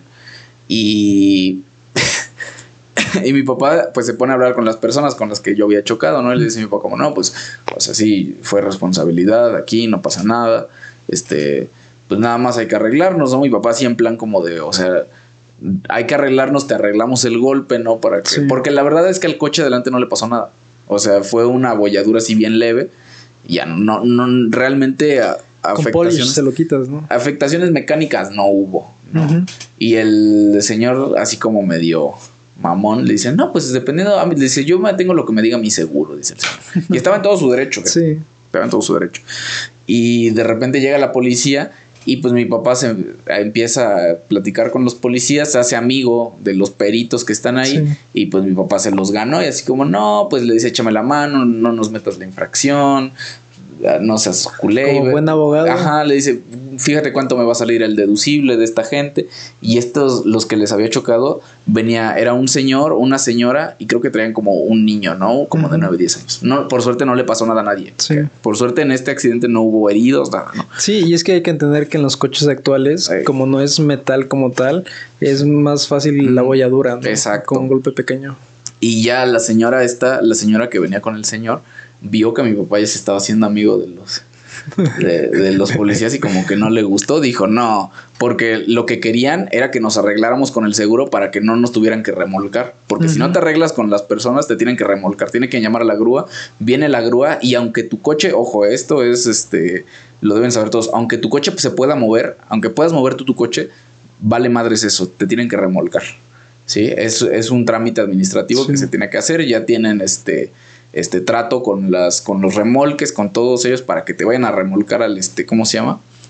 A donde te van a dejar lo- los coches cuando chocas, se me va el nombre. Pero al corralón. Córrelo. Y bueno, y la señora, pues como que no le latió ese pedo, porque mi papá dijo, yo no me voy a arreglar con ustedes, porque se vio, los vio muy cerrados, y dijo, papá, a mí no me importa, yo no me voy a arreglar con ustedes, a mí que me, este, que me, me- que me metan mi multa, total, la voy a impugnar. Y mi papá, pues ya sabes, yo, yo todavía no era abogado ¿eh? en ese momento cuando Sacó choqué. todas sus Se armas, y mi papá todavía dice, a mí no me importa que mi hijo se lo lleven a los separos. Yo, a mí no me importa que se lo lleven, que lo suban a la patrulla. A mí no me importa, me vale madres. Y si no me arreglo con ustedes, ni me voy a arreglar con los, con los oficiales, tal, tal, tal. Y la señora empieza a decir, ay, mi brazo, ay, mi brazo, ay. Y, o sea, como que según se había lastimado, ¿no? O sea, la señora se bajó del coche cuando recién fue el choque, se bajó, ay, no, sí, que quién sabe qué. Y ya como una hora después de que había pasado eso, la señora, ay, me lastimó, ay, y que se emperra, me acuerdo que mi papá se emperra y dice, ah, te lastimaste. Y estamos, habíamos chocado enfrente del hospital del IMSS. Sí. Ah, te lastimaste, pues háblale a la ambulancia, dice, tiene que venir la ambulancia por ti, ¿eh? La señora, no, aquí está el hospital, que venga. Dice, no, aunque esté el hospital aquí enfrente, tú tienes que hablarle a la ambulancia porque acabas de tener un accidente de automóvil y tienen que venir por ti, tu aseguradora, le dice. Y de tu aseguradora te lo tiene que cubrir y vas a pagar el deducible y no sé qué. Y ya la señora así como que, ¿qué pedo con este señor loco? Mi papá así se puso modo, modo hardcore. Total, les acabamos dando una feria, este, mucho menos de lo que, de lo que había costado el golpe. O sea, fue, ya pasó, ¿no? Pasó la situación. Mi papá le, le dio una feria al este al vial, le dijo, ya cancela la grúa, y le dice el vial, no ma, pues que ya reporté la grúa, o sea, ya lo reporté, tienen que venir. Y le dice mi papá, en corto traigo 500 pesos, los tomas o los dejas. Y ya el vial le dijo, ah, órale, pues, ya, ya me el dinero. Y ya mi papá me dio esa, pero le llévate el coche al taller. Y o sea, el coche, o sea, el coche cuando lo choqué, pues sí, sí tuvo fallas mecánicas, ¿no? Pero todavía se movía, o sea, todavía podía llegar. Ya llevé el coche al taller, ya pasó el día y, o sea, en ese, haz de cuenta que pasó como a las 12 del día, ¿no? El choque. Hasta las 6 de la tarde fue que llegué, que regresé a mi casa, entre todo el desmadre. Y por si fuera poco, tres días después de eso se murió mi abuela con la que venía en el choque. O sea, para esto mi abuela venía en el coche conmigo cuando choque. A los tres días se murió mi abuela del susto, yo creo. Nada, ese día estaba muy malito para cuando, para cuando fue el choque. Pero pues sí, o sea, fue de esas veces que dices, puta, te, te arruina. O sea, chocar te arruina el día. te arruina el día, aunque no te pase, porque pasó eso y no me pasó nada a mí, por suerte, no a nadie. Pero pues te arruina el día, te arruina el plan y es, es nefasto, nefasto, nefasto, nefasto tener que lidiar con eso. Y es que yo siento que es no sé, es más también el golpe cuando no sabes cómo defenderte. Una persona que creo que pues ya es muy fácil catalogarnos nosotros, ¿no? De que nos cuesta así a veces en situaciones así, como que el expresarnos, el ver cómo poder este, solucionar. Y, pero pues agradecidos con aquellos como tu papá, ¿no? Que se les da la facilidad de palabras. Sí, sí, mi papá será lo que quieras, pero sabe echar choros. Y, sí, no, y se puso, se puso loco, o sea, o sea, no violento, pero así como, no, pues a mí no me importa. Les dice, así cuando dijo, a mí mi hijo, que se vaya, que se lo lleve en la patrulla, a mí no me importa. Yo, ay, papá, gracias. Y ya me dijo, no, yo sabía que no te iban a llevar. Y ya me estaba diciendo, mira, cuando te lleven, tú y esto y esto y esto y así y así. Yo estaba no me quiero que me lleven. Pero pues bueno, por suerte no pasó mayores. Y luego otra vez, fíjate, hace, o esto fue hace como un año, iba manejando igual y traía, ahí traía unas situaciones medio difíciles y traía pedos, ¿no? Y estaba, tenía que comunicarme con una persona que no me contestaba desde como desde el día anterior y se, eh, tenía yo razones para creer que esta persona estaba en peligro, ¿no? Sí. Y puta, venía bien estresado, ¿no? Y le marqué a la persona y no me contestaba y me mandó mensaje a esta persona y le, intenté volver a llamar y yo nunca uso el teléfono cuando manejo, o sea, es pésima idea, ¿no? Mm, eh, la única vez que lo hice fue, fue esa vez que me pasó, esto que te estoy contando. Y le estaba marcando y no me contestaba. Y en eso no haciendo el. O sea, fue un golpe súper leve, así como que, ay, choque. Y dije, puta madre, lo que me faltaba. Y ya me bajo. Pero ya en otro coche, ¿no? Ya en otro coche. Ya ese coche, el que el primero. ya no eran los frenos, ya, ya no eran los frenos, ahí fue mi pendejismo. Y ya me bajé. Y se baja un chavo, o sea, chavo como de 30 años, ¿no? Se baja, volteé a ver su coche y le dije, le dije, espérame. Y ya ah, hice mi coche para atrás para ver si le había este, pegado bien. Y ya se le queda viendo su coche. Y se le queda viendo el mío. Y dice, no, es que le dice, todavía ve su coche y dice, no, este golpe ya lo traía. Dice, no, dice, ya, no pasó nada, ya vámonos.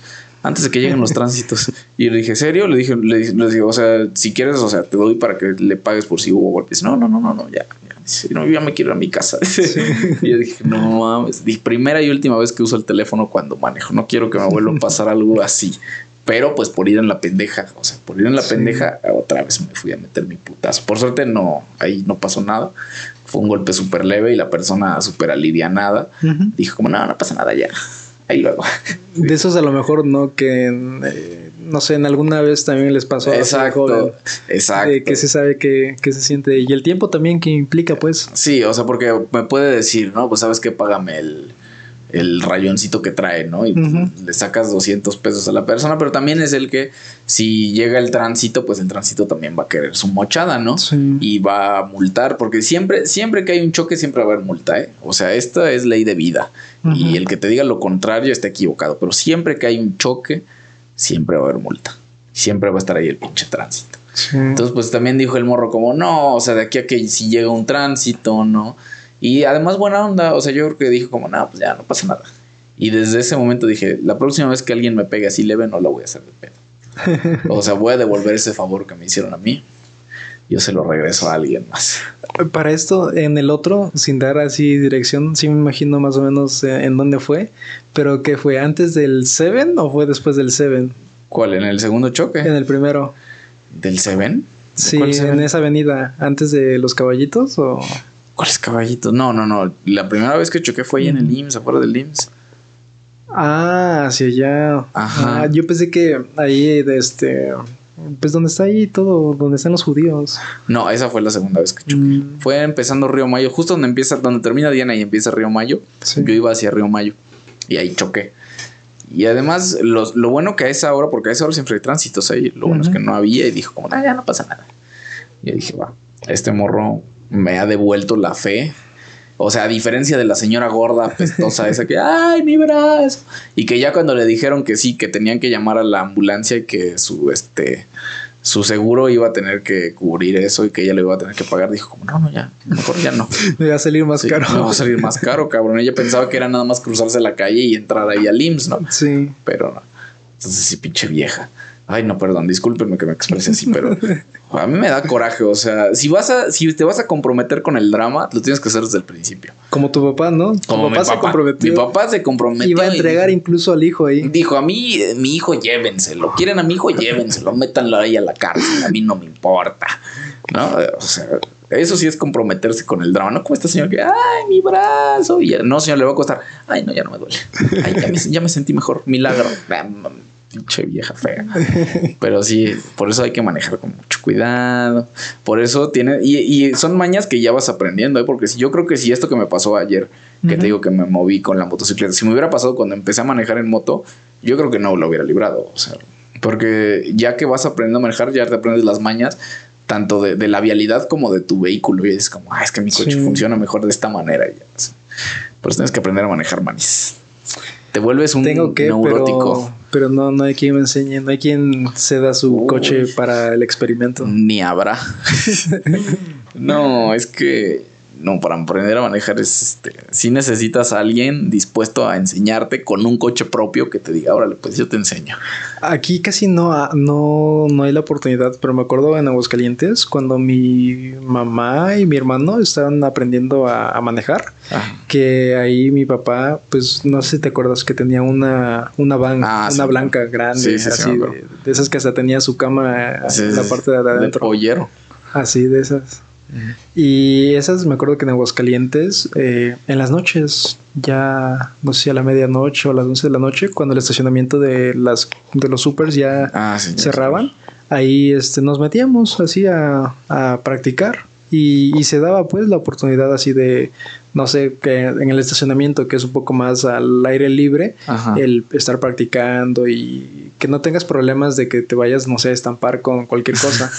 Y, estaba bien, pero yo siento que aquí es un poco más complicado. Ya ves que de por sí, este, en el estacionamiento, pues dependiendo, hay momentos en los que pagas y en los que como que ya los cancelan. Mira, aquí esta ciudad es una ciudad muy difícil para aprender a manejar. Principalmente para manejar vehículos en estándar, o sea, coche con palanca de velocidades es ah, difícil en el sentido de que tienes que aprender a, este, a manejar en subidas y, siempre que aprendes a manejar, siempre está el miedo de que se te va a pagar el coche en la subida. Hay una eh, subida aquí. O sea, hay subidas bien pronunciadas. No, no una, hay varias subidas muy pronunciadas que te da miedo, o sea, dices, putas. Y luego si traes coche atrás, dices, puta, se me va a pagar y le voy a pegar al coche de atrás. O sea, siempre está ese miedo. Sí, siempre, siempre, siempre. Incluso todavía me pasa. O sea, de repente yo intento evitar estas subidas de repente en las que hay un semáforo y está la, no es una pinadota. Dices, no mames, o sea, tienes que, tienes que saber mañas, pues. Sí. Pero en ese sentido, cuando aprendes a manejar aquí, ya en cualquier otro lado se te hace, o sea, ya no se te apaga el coche, es como, nada, ya está, ya me la sé. Y también aquí es como se mezcla mucho de la parte de la Ciudad de México, de que ahí, pues, para incorporarse a otro carril o así, sin este, intermitentes, así como, Sí, como a- lo bestia. Eh, ahí se avientan carrocería. Y me di cuenta con mi amigo que no tiene mucho que aprendió a manejar unos 3, 4 años. Ajá. Y él sí es muy así como eh, se preocupa mucho. Él sí es mucho de la intermitente. A lo mejor no hay coche atrás o lo que sea, pero Ah, ya sí. tiene Sí, soy. automático eso de la intermitente, de, de señalar hacia dónde va a ir. Ya lo tiene muy, muy bien No, dominado. Yo sí soy sumamente neurótico. Yo creo que es el manejar es una de las cosas que más neurótico me volvió. O sea, porque a mí me, me emperra que la gente no ponga sus direccionales. O sea, de verdad es una cosa porque digo, te lo, te lo digo como alguien que maneja moto. Si, si ves que alguien no trae sus intermitentes es porque se va a seguir derecho. Sí. Y dices, bueno, yo no me voy a meter porque este imbécil capaz que es así. Y bueno, en, en lugar de, de seguirse derechos, da la vuelta, dices, oye, o sea, qué poca madre, o sea, de verdad, qué poca perra madre, o sea, ¿de dónde, Sí. de qué cerro te bajaron con todo respeto? Pero ¿por qué no sabes manejar? O sea, a la gente no le enseñan a manejar o qué chingados. Sí, yo que soy gente de a pie, eh, de eso es de algo que me he quejado muchísimo. De cuando estoy tratando de cruzar la calle y me esperé, me esperé todo el, toda la secuencia de semáforos y todo para ya cruzar. Y del otro lado, pues te esperas, ¿no? A la vista de los coches que van a girar hacia el otro lado, a, a, no sé, ya sea bajar o subir. Y tú dices, no, pues no traes direccional, me sigo derecho con la seguridad de que tú vas de frente y no vas a dar la vuelta por donde yo voy a pasar. Y está la... Me ha pasado más con señoras, pues, pero no es como por generalizar. Pero una señora que no puso sus intermitentes ni nada. Y yo dije, pues me voy derecho y normal, porque sé que no va a pasar por ahí. Y aparte su semáforo no está activo. Y en eso que va dando la vuelta, nada más la, la, la volteo a ver así como todo espantado. Y le iba a reclamar y algo, ¿no? Pero pues ya nada más me seguí derecho. Yo como no soy mucho de, de reaccionar o así, este, nada de mi mente fue de, pues ponga sus direccionales. No, sí, yo sí soy muy. Cuando pasan este tipo de cosas, yo sí les pito. O sea, sí les pito así como, hijo de tu perra madre. O sea, y sí les grito como, güey, ¿quién te enseñó a manejar? O sea, de verdad, ¿quién te enseñó a manejar? ¿No? Para matarlo, cabrón. Porque Sí. no, ese tipo de cosas, ay, no. Que no, me vuelve una. Me trae una neurosis así como muy fuerte. Hago mucho coraje. Sí, y algo también que creo que apenas iba recordando, cuando la gente te da el paso, un coche te da el paso en, no sé, en, un cruce peatonal, se supone que pues tú traes la, la prioridad, ¿no? Este, puedes ir en tu paso normal, pero no sé, de, de tanto que no me gusta que la gente me, me pite o me diga de cosas, es, yo soy así de, ya me dio el paso y Corre. como corro, ¿no? Corro, me meto, meto primera. Ajá. Y, y sí me pasa así, pero pues yo siento que es más porque ya te quedas acostumbrado de que la gente te pita pues y no te mueves o así, pero sabes que hay gente buena onda que te dice, no sé, como te da el paso Mm. y, y está bien, pero no sabes del otro de atrás, ¿no? Que ya se quiere ir y ya empieza a pitar y así como que muy Ah, desesperado. Sí, sí, sí soy. bueno, es que, mira, si, si vas manejando rápido, tampoco tiene mucho sentido. O sea, si vas rápido, no tiene sentido que de repente te frenes de putazo para dar el Sí. paso, ¿no? O sea, si vas, o sea, si de repente vas rápido, te conviene mejor, sabes que no dar el paso y no pasa nada, ¿no? Sí. Si, si vienes manejando más o menos despacio, si te da, mides el tiempo, además, para dar el paso tienes que saber tú que vas a dar el paso. No, no es como que eh, como que veas que alguien, o sea, si ves que alguien va, va a cruzar hacia lo pendejo, pues sí, a huevo te tienes que frenar. Sí, ¿no? y es que yo lo veo que es más cuando en las calles que se incorporan a avenidas principales o calles principales, que ahí es cuando eh, se ve más factible el dar el paso, porque sabes que tú vienes de una vialidad secundaria y pues sabes que no va a haber tantos coches esperando o, es, o no va a haber ninguno, pues te da la posibilidad de, ok, te doy el paso. Pero sí, eh, por eso es que las veces que he chocado, creo que son las únicas veces. Ah, bueno, sí voy a tener que confesar la, la primera vez que choqué, porque eh, En no, tu privada, ¿no? en- no, O esa es otra. No, esa es otra entonces. Pero la primera vez que choqué fue cuando. Creo que ya, creo que ya la conté que, que estaba aprendiendo a manejar y que. Bueno, no, ya sabía manejar y que me quería estacionar de reversa. Y este, se me botó la reversa. El coche que tenía, de repente se le botaba la reversa. En lugar de, de, de seguirte, el coche se fuera para atrás, la palanca de velocidades se botaba y se ponía en, en velocidad neutra. Y entonces en lugar de irme para atrás, me fui para adelante, güey. Y le pegué al coche de adelante.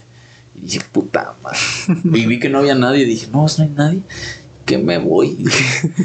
y ya nunca, este, nunca supe qué pasó con ese coche. Entonces también es este.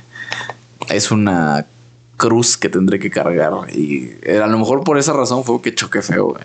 Por andarme yendo. Me haces de acordar de pues no es algo que me pasó y a lo mejor lo cuento desde cómo a mí me lo, me lo dijeron y cómo lo traigo la información de una, una amiga de la iglesia que estaba aprendiendo a manejar. Él y su hermano estaban aprendiendo a manejar en el estacionamiento. Y en eso, pues, le toca a mi amiga. Y creo que el coche era automático, me parece. Una, una van igual y eh, ya están manejando y en eso no sé cómo, cómo, no sé ni en qué parte estaba o cómo lo estaba haciendo, que la, la llanta se sube a la banqueta y al momento de subirse a la banqueta, este tronó la llanta, pues, este se, se ponchó. Pues no sé si podría decir que se ponchó, pero no sé si el peso o así, ves que luego la gente banquetea, ¿no? Que se sube tantito y no sé, el peso le ganó, quién sabe, o la llanta pues ya estaba en sus últimas y tronó.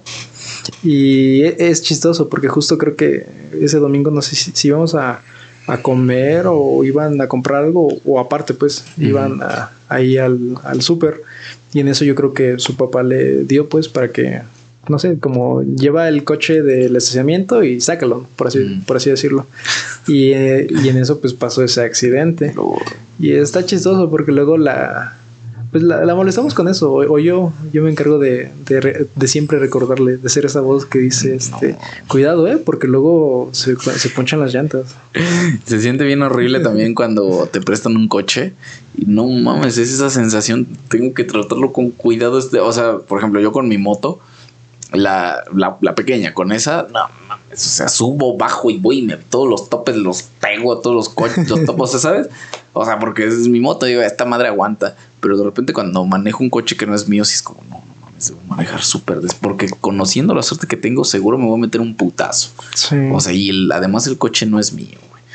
¿No? Entonces, con más. Y además, siempre que pasa que te prestan algo o así, deja tu coche, cualquier cosa que te presten, siempre pasa que le, le haces algo, ¿no? Y dices, puta madre y ni es mío, ¿no? Entonces por eso también eh, manejar es una cosa sumamente estresante.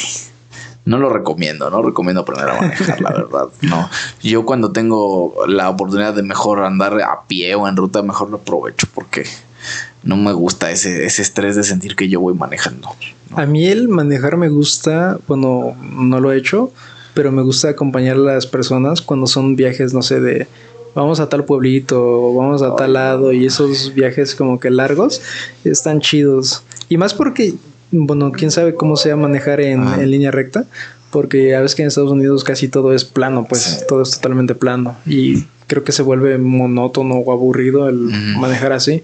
Pero aquí ya ves curvas, subidas, bajadas, hoyos, hay de todo, pues. es, más, es, más, una aventura. A mí, yo por ejemplo, con mi papá de repente salimos a Ciudad de México y yo sí digo, yo ni me pida, o sea, si él, si él me dice, ándale, maneja, ya manejo, ¿no? Pero de, de mí salir que diga, ah, pues yo me llevo el coche, ni madres. No, a mí no me gusta subirme a manejar a la pista, es estresante. Digo, sé manejar porque sí, sí sé manejar, o sea, sé manejar en pista, no. hay pero esa sensación, o sea, yo de repente cuando voy manejando me entra a la cabeza este, güey, la vida de todas las personas en este coche depende de ti. y si haces una pendejada, todos se mueren a la verga. No mames, o sea, ya mejor digo, Mejor no, la última. Y, o sea, sé manejar, eh, sé manejar bien. Yo manejo despacio. O sea, cuando la pista, cuando manejo en pista, si es en rectas, sí le subo a 100, ¿no? Nada más para rebasar y me regreso a mi carril.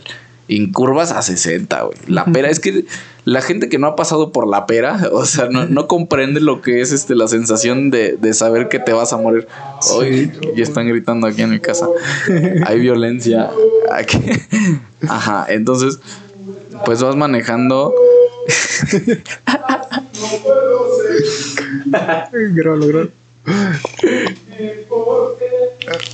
es que aquí. Eh, Ese va a ser la intro del canal. La, intro que te estaba diciendo así. Entonces, los 50 mil pesos que íbamos a rifar, pues bueno, ya no sé. a ver, no. No, la gente que no ha manejado en pista no sabe lo que es sentir que te vas a morir. Y por eso es que no me, no me encanta. Y si algún día vas a Chiapas y manejas ahí, ahí la gente maneja arriba de 100 y rebasan curvas como a 90, 90 o 100. Y estuvo chistoso porque eran, ¿te sabes qué fue? Eran un taxista que pues el tramo ya lo tienen conocido, ya lo tienen aprendido, pero son de esas curvas de yo veía el ¿qué es el el que detecta la velocidad, el, velocímetro. El velocímetro, lo andaba checando. Y dije, ¿a poco está dando curvas en 90? Y dije, no, y, yo bien, bien agarrado ahí del, de la puerta de como, como si te, como, es que también te da esa sensación de seguridad, ¿no? Como si no te fuera a pasar nada si vas agarrado de ahí.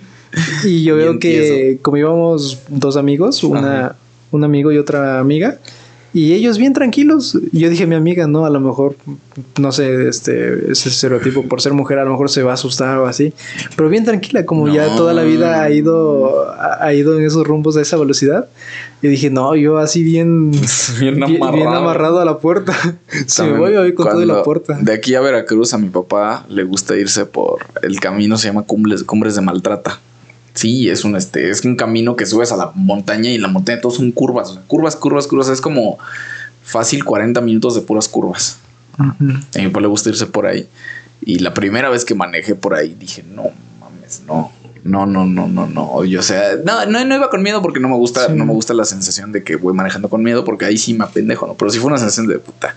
¿Por qué les gusta venirse por aquí, güey? O sea, hay caminos más rápidos, deja tú más rápido, más fáciles de llegar, más accesibles.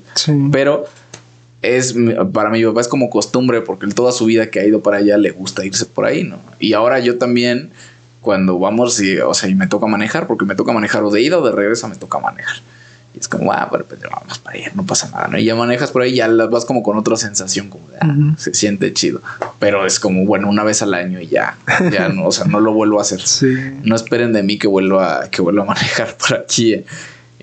Pues, pues allá en Sudamérica, en lo que es para ingresar de Colombia a Ecuador, ahí las curvas están bien pronunciadas. Un tramo, pues si vas en autobús desde Colombia hasta la frontera de, Ecuador, que, o bueno, que es la, última ciudad creo de Colombia y Piales, por esa entrada, ahí las son 24 horas de viaje en autobús. Y son curvas como es todo sierra pues vas todas las curvas así, mm. tramos que a lo mejor podías ir en línea recta, sí son curvas muy pronunciadas. Esa experiencia cuando fui con mi papá, sí estuvo bien pesada. Independientemente de que nos mm. tocó al lado de, los baños y los baños ya después de cierta hora pues ya, ya, empieza a ponerse feo. Las curvas y así, todo. Iba, iba volanteando ahí el señor. No, no, no sé cómo le hace la gente grande y le gusta, ¿no? Así, mi papá también le gusta manejar así. Ya no tanto, pero antes sí le gustaba así manejar. no, no, es que hueva. y yo soy súper señor, ¿eh? Para manejar. Para manejar soy. Y, y, es que ya me di cuenta, por ejemplo, de Ciudad de México para acá de regreso. Si te vienes a 80 kilómetros por hora, te haces 40 minutos, 40, 50 minutos. O sea, realmente no ahorras nada de tiempo. ¿Sí? No, no, o sea, no tiene sentido venirse a 120 cuando te puedes venir a 80 y llegas, y además, o sea, ya es bajada, güey. llegas, llegas igual de rápido. Sí, la última vez que fui, creo que fue, bueno, la última vez que manejé, no, fui apenas, pero la última vez que manejé de regreso, o sea, venía despacio, porque de entrada me gusta venir despacio, porque venía con más personas, ¿no? O sea, no venía yo solo. Sí. Y dije, como no, pues me voy a ir despacio. Loco, me hice 40 minutos, o sea, 50 minutos de la salida de Ciudad de México aquí a Cuernavaca, 50 minutos. Le dije, no. O sea, y luego la gente así le mete, y además a la gente, ya ves, los motociclistas que les gusta meterle ahí esa carretera. No hace mucho se, se mataron varios ahí, este, motociclistas en la pera, precisamente. Pues bueno, y es que el chiste de, de cuando te toca manejar, ya lo sabrás, pero cuando vienes de bajada en la pera, mucha gente pasas la pera, ¿no? Que es la, que es la curva pronunciada. O sea, sí. ¿alguna vez la has visto en. Sí, ahí para, creo, sentada a Tepos. Sí, sí, pero, pero, o sea, desde arriba la ves y genuinamente es así, o sea, es así, un, un círculo, es una curva sumamente pronunciada. O sea, la tienes que pasar despacio, ¿no? De por sí traes velocidad y de bajada la tienes que pasar más despacio. Bueno, mucha gente cuando pasa la pera se confía, dice, pues ya pasé, güey, no, ya pasé la pera.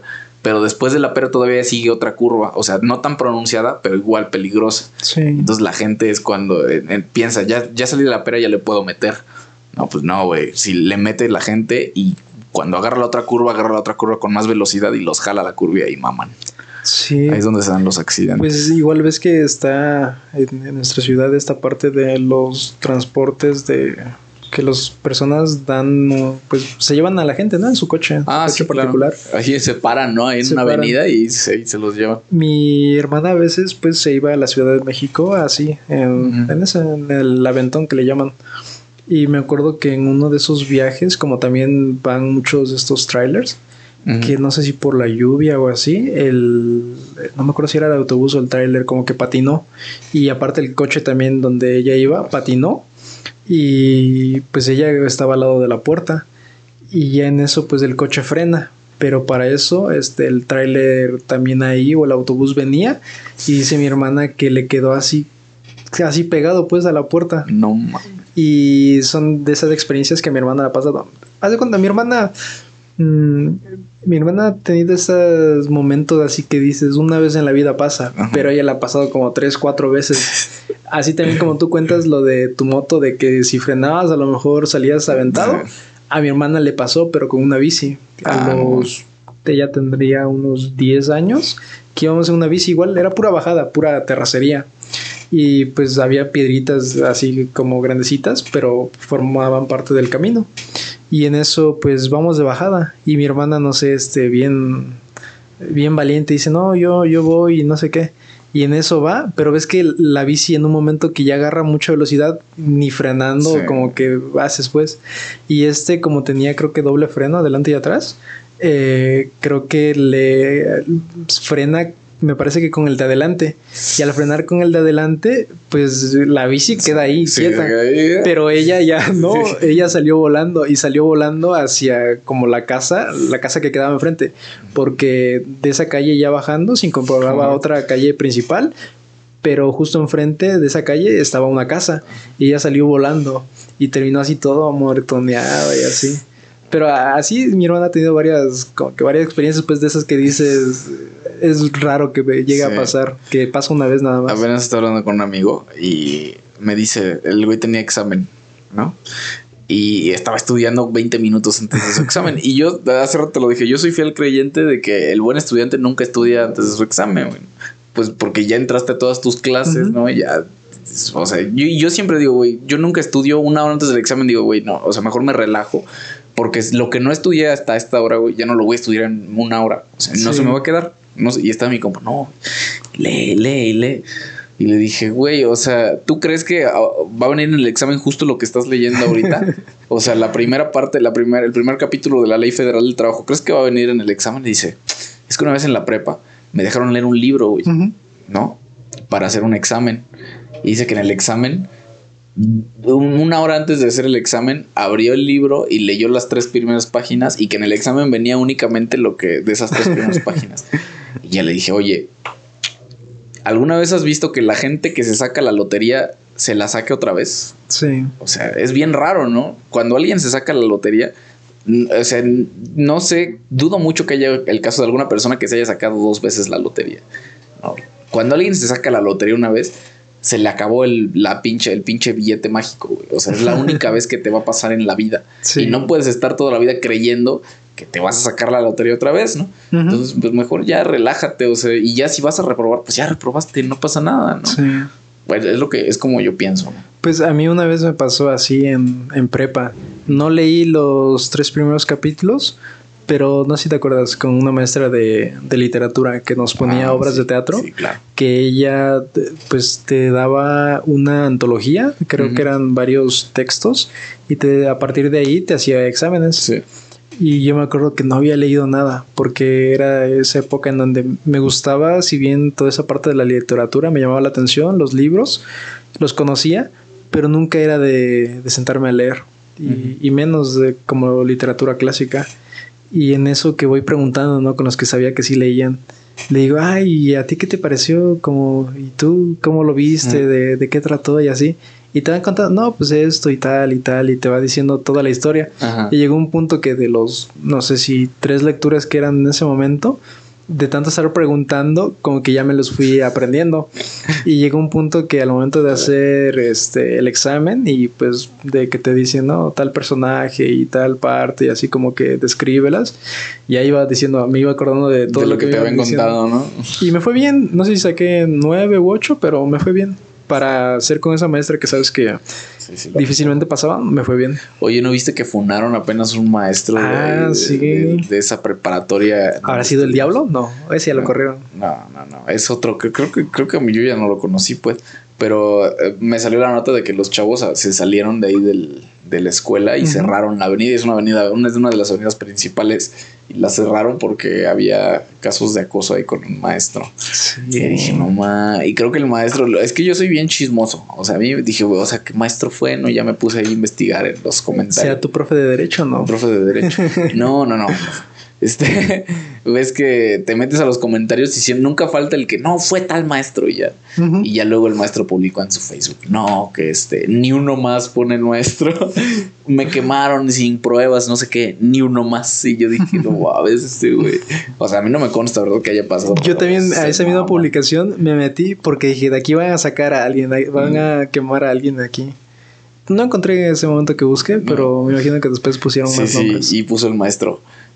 Ya mucho, a muchos maes- maestros nos ha pasado que nos juzgan así. Hashtag ni uno más. yo como, güey, ¿por qué ponen eso? No, no, no, no, no.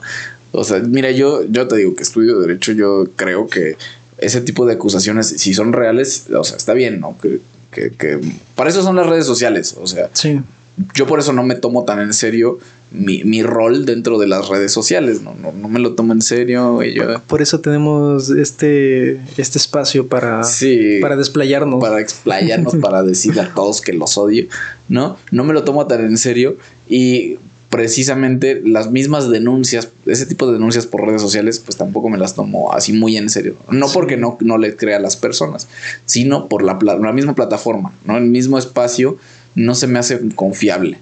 Entonces digo, güey, o sea, si te pasó esto y tienes pruebas, vas, güey, ahí están las autoridades, ¿no? Y digo, y si existen repercusiones eh, reales por, por las acciones de estas personas, la neta que bueno. No, o sea, eso, eso es lo que yo pienso. No, pero pues se me hace más como un tendedero de chismes. Sí. ¿no? A, a lo mejor tiene su función, ¿no? El, el que la gente lo haga de esa forma puede que tenga, tenga su función, pero pues yo no lo haría, ¿no? Sí, y es que pues el, creo que en este caso fue más el hecho de que ya estaba la denuncia, ya lo habían Mm, hecho, sí. pero creo que no se estaban movilizando, Sí, que no, veían que lo pasaba nada. ignoraron a los chavos. ajá. Pero pues me hace preguntarme que no sé si fue hace como dos años, veía que habían hecho una publicación en Instagram quemando a todos los profesores, no me acuerdo si exactamente solo era de arquitectura, pero tenían una lista de profesores de no, este pro- cuidado porque este profesor y así y así, y eran profesores tanto de de la Universidad Autónoma, de la SAI, así como de diferentes partes, pues una recopila un recopilatorio así de, de nombres. Pero y es en eso donde me hace pensar. Luego en mi facultad hacen viajes de, pues no sé, ya sea para conocer ciudades, Ah, sí, monumentos o en mi países. Y pues ya sabes cada historia que sale. Sí. Que la alumna que habló con el profesor y que en todo el viaje los veías juntos. Y pues eh, los profes, aunque ya viejos, pues, pero como, tío- como todo chaborruco, agarran este agarran valor y ahí van a las fiestas y ahí están con los chavos cotorreando y pues la alumna, ¿no? Quién sabe si por algo más o eh, intencionalmente queriendo, pues ahí está, ¿no? También. Y en mi facultad ha, ha habido casos así. Es que eso, o sea, yo por ejemplo lo veo como profesor, no está bien tener ese tipo de relación con tus alumnos, ¿no? O sea, ni aunque sea, por ejemplo, que yo me llevara así con un chavo al que le doy clases, ¿no? Que lo considerara así como mi amigo, pues no, no, porque no, no, no puede ser amigo, un maestro no puede ser amigo de sus alumnos. Sí. A lo mejor existe una relación de alumno-profesor, ¿no? Y puede ser una relación así como de, o sea, como de alguien a quien admiras, ¿no? Y de una persona que a lo mejor pues te apoya, ¿no? En ese sentido, y está bien. Pero, o sea, relacionarse de esa forma con tus estudiantes pues, no, no está bien. Sí. Un buen profesor y un profesor que a lo mejor nunca te, a nunca le va a tocar que lo quemen de esa manera es un profesor al que no tiene ese tipo de relaciones con sus alumnos, ¿no? Sí, y es que mm, yo siento que en un mundo ideal, este, podría haber ¿no? esa relación de profesor y alumno como amigo fuera del salón de, de, clases. Pero el problema muchas de las veces yo siento, ah, no tanto en el caso, en el lado del maestro, pero es más en el lado del alumno que no sabe ver ese, ese límite de, claro. de, a lo mejor el maestro no lo pone, pues, o, o si lo pone, a lo mejor lo ignora el alumno, pero ese límite de decir, ok, fuera del salón de clases podemos platicar, no sé, sí, claro. ser amigos o todo eso, pero dentro del salón de clases yo soy la autoridad, yo soy la ley y de alguna forma pues entiende que no va a haber ningún favoritismo ni nada sí, de eso. Exacto. Y pero a veces es mucho también el pues nuestra inmadurez, ¿no? Que tanto ya sea en prepa como ya sea en universidad todavía la mayoría no gozamos de esa, de esa madurez que deberíamos de tener ya a esa edad.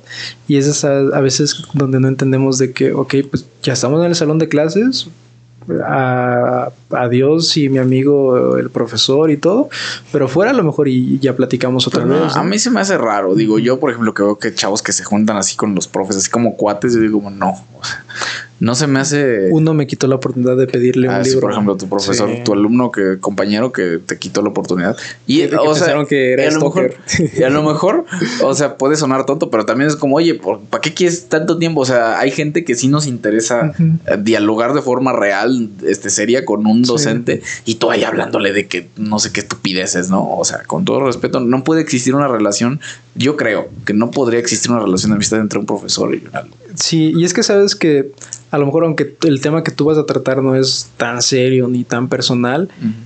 pues yo siento que es algo que debes de tocarlo simplemente entre tú y el profesor, ¿no? Que mucho en mi facultad se da de, de que los profesores son muy bromistas, o ya me había tocado un profesor que una de las clases, una de las entregas de, no sé, maquetas, lo habíamos hecho como que en un bar, ya ves que la, ahí en la universidad hay como cinco o ocho bares cinco, ahí. Cinco, como veinte. Y pues y los alumnos también, pues, con el plan de, ah, sí, va a ser afuera y no sé qué. Y pues ya al final de la presentación creo que ya habíamos ido al, al bar y con el profesor y todo eso.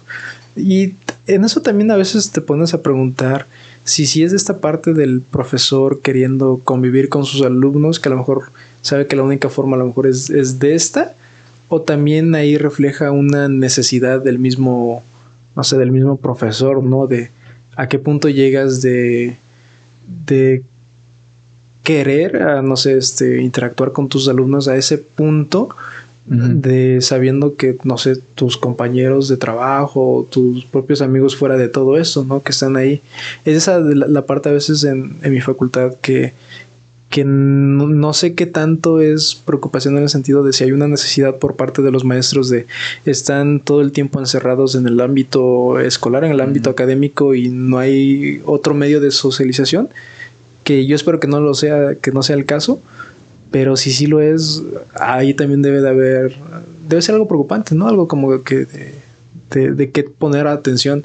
Ya ves que pues, el trabajo y todo está bien, pero sí también tener tu espacio, ¿no? De, ok, pues no sé, voy a convivir, voy a tener mi momento okay. de socializar y todo eso.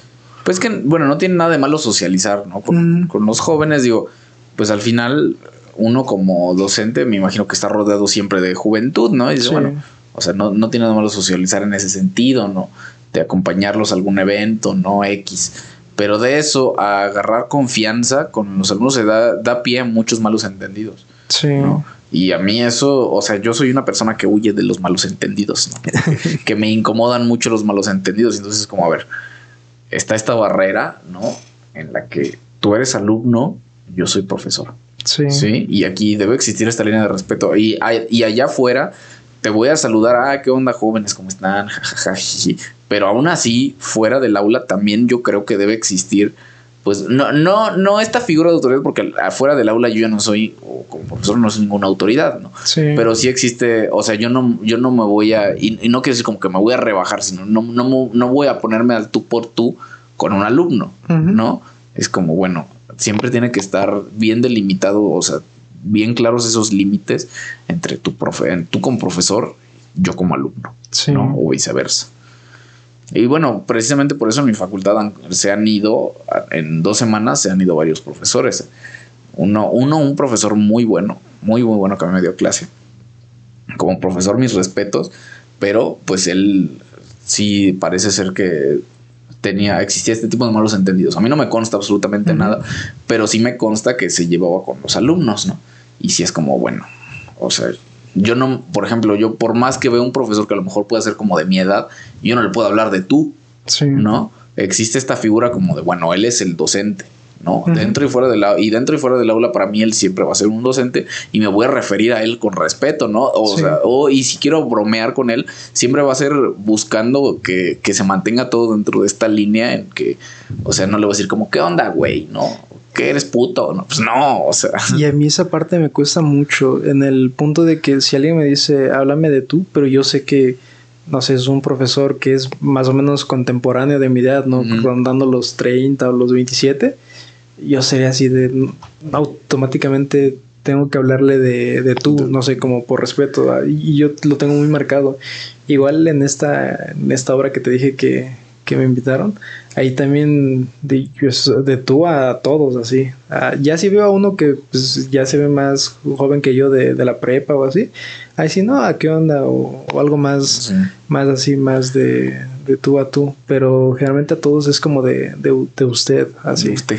Y, y, me cuesta a veces también, como hay amigos este, con los que nos llevamos en todo el grupito de la iglesia, que son gente a lo mejor que me lleva tres años de diferencia o hay otros que, que me llevan, no sé, 10 o 11 años de diferencia y que le, le hablo de, de, tú a tú por la confianza que lo conozco desde casi el mismo tiempo que te conozco a ti. Sí, Pero hay otros que a lo mejor ya es un poquito más joven, unos años más de, menos de diferencia, pero es de usted, a usted, y sé que puede haber la confianza de que yo le diga de tú, pero yo no sé, yo siento ese, traigo ese chip, no sé, de, ya sea de mis papás o así que me inculcaron, de hablarle de, de usted. Y luego a veces es gracioso porque el amigo que comparto con, con mi papá, que pues mi papá sí le habla así como de, Ahí un momento está todo el mundo se dice hermano, o hermana, y ahí se hablan, pero yo le hablo así de, de tú, pues, de nombre. Le digo, ah, sí, voy a ver a, tal persona, ya no os digo el nombre. Y mi papá es, no, este,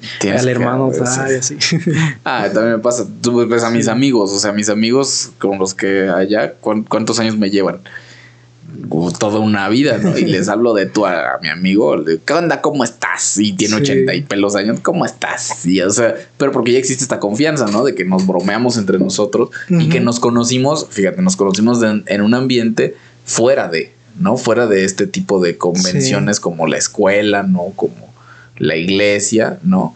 En que yo me siento con la confianza de hablarle de tú a esta persona, ¿no? En cambio, el último jefe que tuve tiene es siete años más grande que yo y le tenían que hablar de usted.